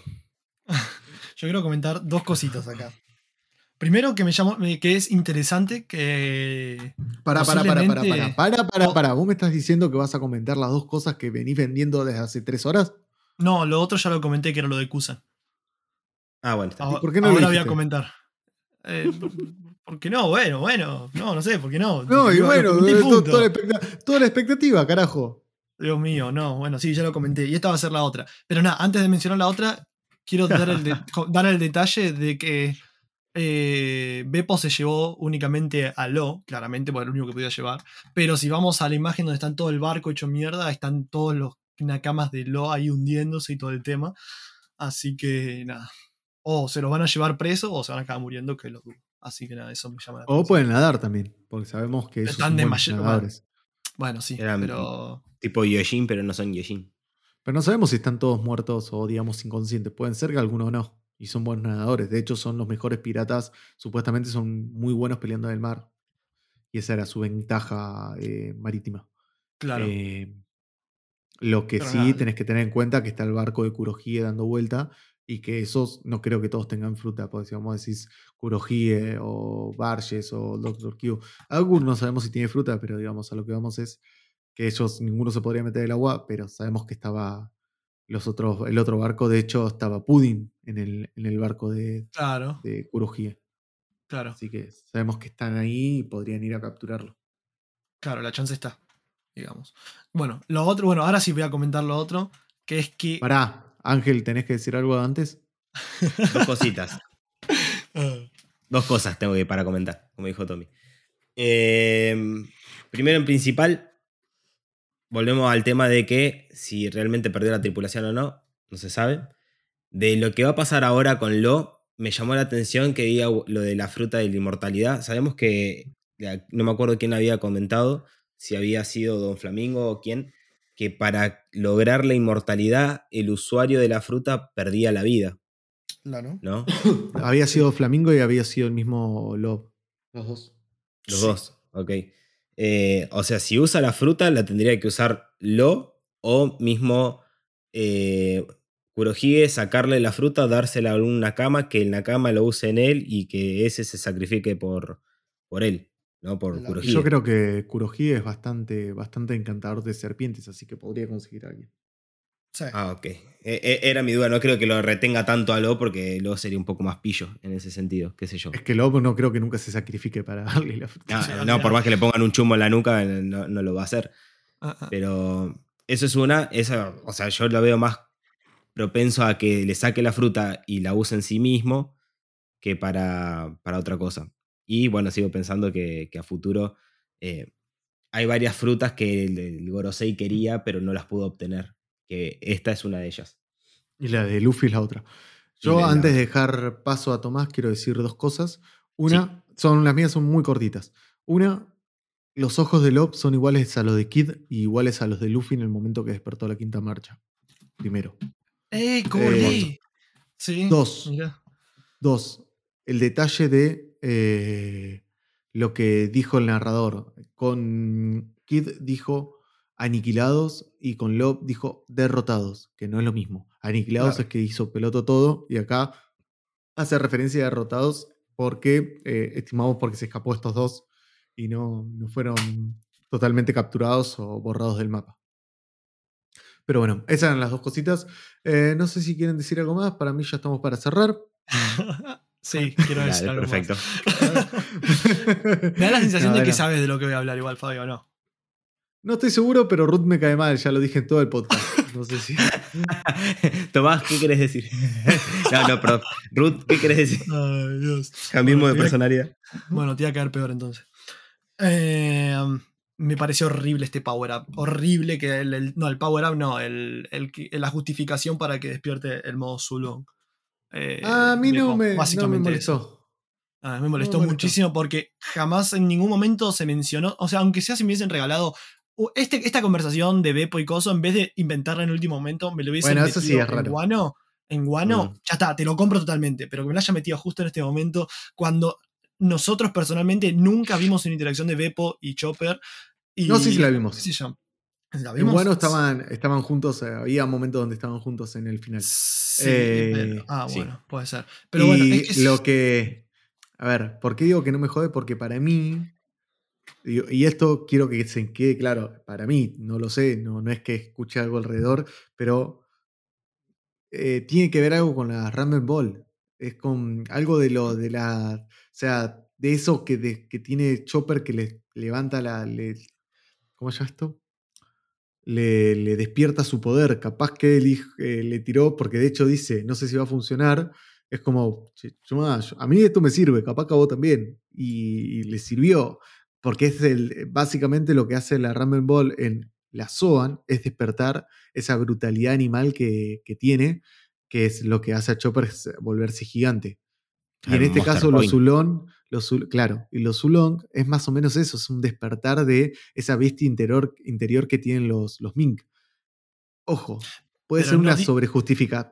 Por eso digo, puede ser una sobrejustificación. Yo simplemente te estoy diciendo algo que me parece a mí, por lo que yo terminé de decir, ok, me parece raro, es verdad, lo de que justo te muestren dos boludeces, pero, no sé, eh, en mi justificación me parece un poco acertada, no, no me la voy a... No, no, no me... A ver. Me parece un poco ayuda del guion, obvio, Ujú. Ujú. pero la puedo justificar. Obviamente ¿Querés? esto tiene que estar un poco más justificado a, a futuro. Esta es la primera vez que lo vemos, supongo que algo más referencia va a ser, espero, Obvio. pero no sé, no mucho más. Es la tercera que vas a, vez que vas a decir que eres, así que querés decir lo que querés decir. Sí, quiero decirlo.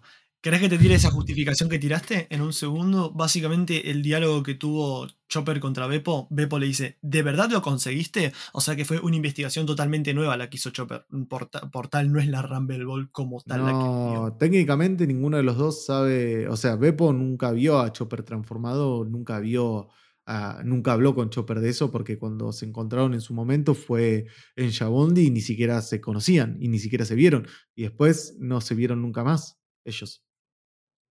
¿Qué tiene En ver? Wano fue la primera vez que se vieron, eh, eh, digamos, en, en Shabondi y después en Wano. Después nunca, antes no se habían visto. Pero ¿qué Ahora que dicen todo esto, eh, ¿existe la posibilidad de que Toei anime algo sobre esto para darnos un guiño? Ojalá, ojalá. Sí, o sea, sí, este, este no fue comentario. en el fondo Chopper y Beppo hablando y Chopper le tira una bolsita re Comiendo traficante. y- sí, Claro. y- galletita, eh, algodón de azúcar, tomando tecito. Claro, y de repente, claro, la bolsa, la bolsa. Ah, la bolsa. y ahí le, le- le pasa algo, eh, ok, dale, listo, perfecto, gracias, y listo, ya está. se Claro. fue. Al principio Chopper era el que consumía, ahora la vende. Es genial. Es que se volvió productor. Muy bien. Bueno, pero nada, o sea, si, lo meten en Toei sería top momentos en los que el anime supera el manga, la verdad. Nada, pero fuera de joda. Es como que estaría bueno para que nada, nos den un poco más de contexto, porque justamente lo que decís, Fabi, es una ayuda del guion que literalmente necesito una forma para sacar a los personajes de este quilombo. Bueno, me invento un diálogo de estos dos personajes para que ayudarlo, digamos. Qué sé yo, me hubiese gustado, porque de hecho la conversación del flashback que nos dicen dice, ¿de verdad lo concebiste? Por ende, hubo una conversación previa entre Beppo y, Chopper para poder llegar a que Chopper le dé esta cosa, ¿entendés? Así que, qué sé yo, si el anime lo hace, me parecería un golazo, de hecho. Así que, bueno, eso es básicamente. No es que me parece horrible, sino que me parece una eh, conveniencia de guion asquerosa como tal. Porque creo yo que el tema del Zulon era de este estilo, teniendo a Chopper a la mano, era algo que era muy, muy capaz de suceder, digamos. Eso, ahí está, lo dije. Muy bien, muy bien. E, es aceptable por mí. lo, único que voy a, decir era momento de ver a. Era momento de ver a este señor, a, a Beppo, tener algún poder, y yo creo que era que, básicamente también lo hizo para mostrarnos que Beppo puede ser un poco más fuerte de lo que era, porque ya se había justificado que Beppo era fuerte en su momento, ¿se acuerdan en la portada de los segundos? Sí. Que no eran básicamente los 15 capitanes, sino eran los segundos más fuertes y aparecía Beppo y todo nos llamaba la atención. Creo que va relacionado a eso, como onda, che, no se olviden que Beppo es el segundo más fuerte de la, de la, de la banda. Y acá nos está explicando por qué es el más fuerte, porque Susulón básicamente es rotísimo. Está rotísimo. Lo que es raro a mi gusto de la forma en la que se transformó, porque básicamente es eso, lo que vimos hablando recién. Pero bueno, lo puedo justificar, como te dije. En mi lógica lo puedo justificar, no significa que esté bien o que esté mal, simplemente que yo me lo justifico. Tal vez porque vamos demasiado hasta ahora y le busco justificación a todo, puede ser. Eh, no sé si quieren decir algo más o estamos para darle un cierre hermoso a este capítulo. Nada más, señor, de mi parte. Nada más. Perfecto. Bueno amigos, entonces vamos cerrando el episodio. Les quiero comentar que Ruth no va a volver a aparecer en esta hora porque me cae mal. Pero eh, Angelito Senpai va a seguir estando con nosotros. Eh, nada, desde ya muchísimas... Dije, vas a seguir estando con nosotros. ¿No querés estar más? Perfecto. De ahora en más yo solo hago no, este Me habían, cancelado, me habían cancelado hace media hora. habías vuelto y ahora te fuiste de vuelta. Eh, nada, chicos, muchas gracias por haber estado acá una vez más. Eh, gracias para todos los que nos escucharon. Los que vienen desde el lado de Ruth, bienvenidos sean. Los que no vienen desde el lado de Ruth, me cae mal, así que váyanse. Nada, chicos. Chau, chau. Adiós. Hasta la próxima.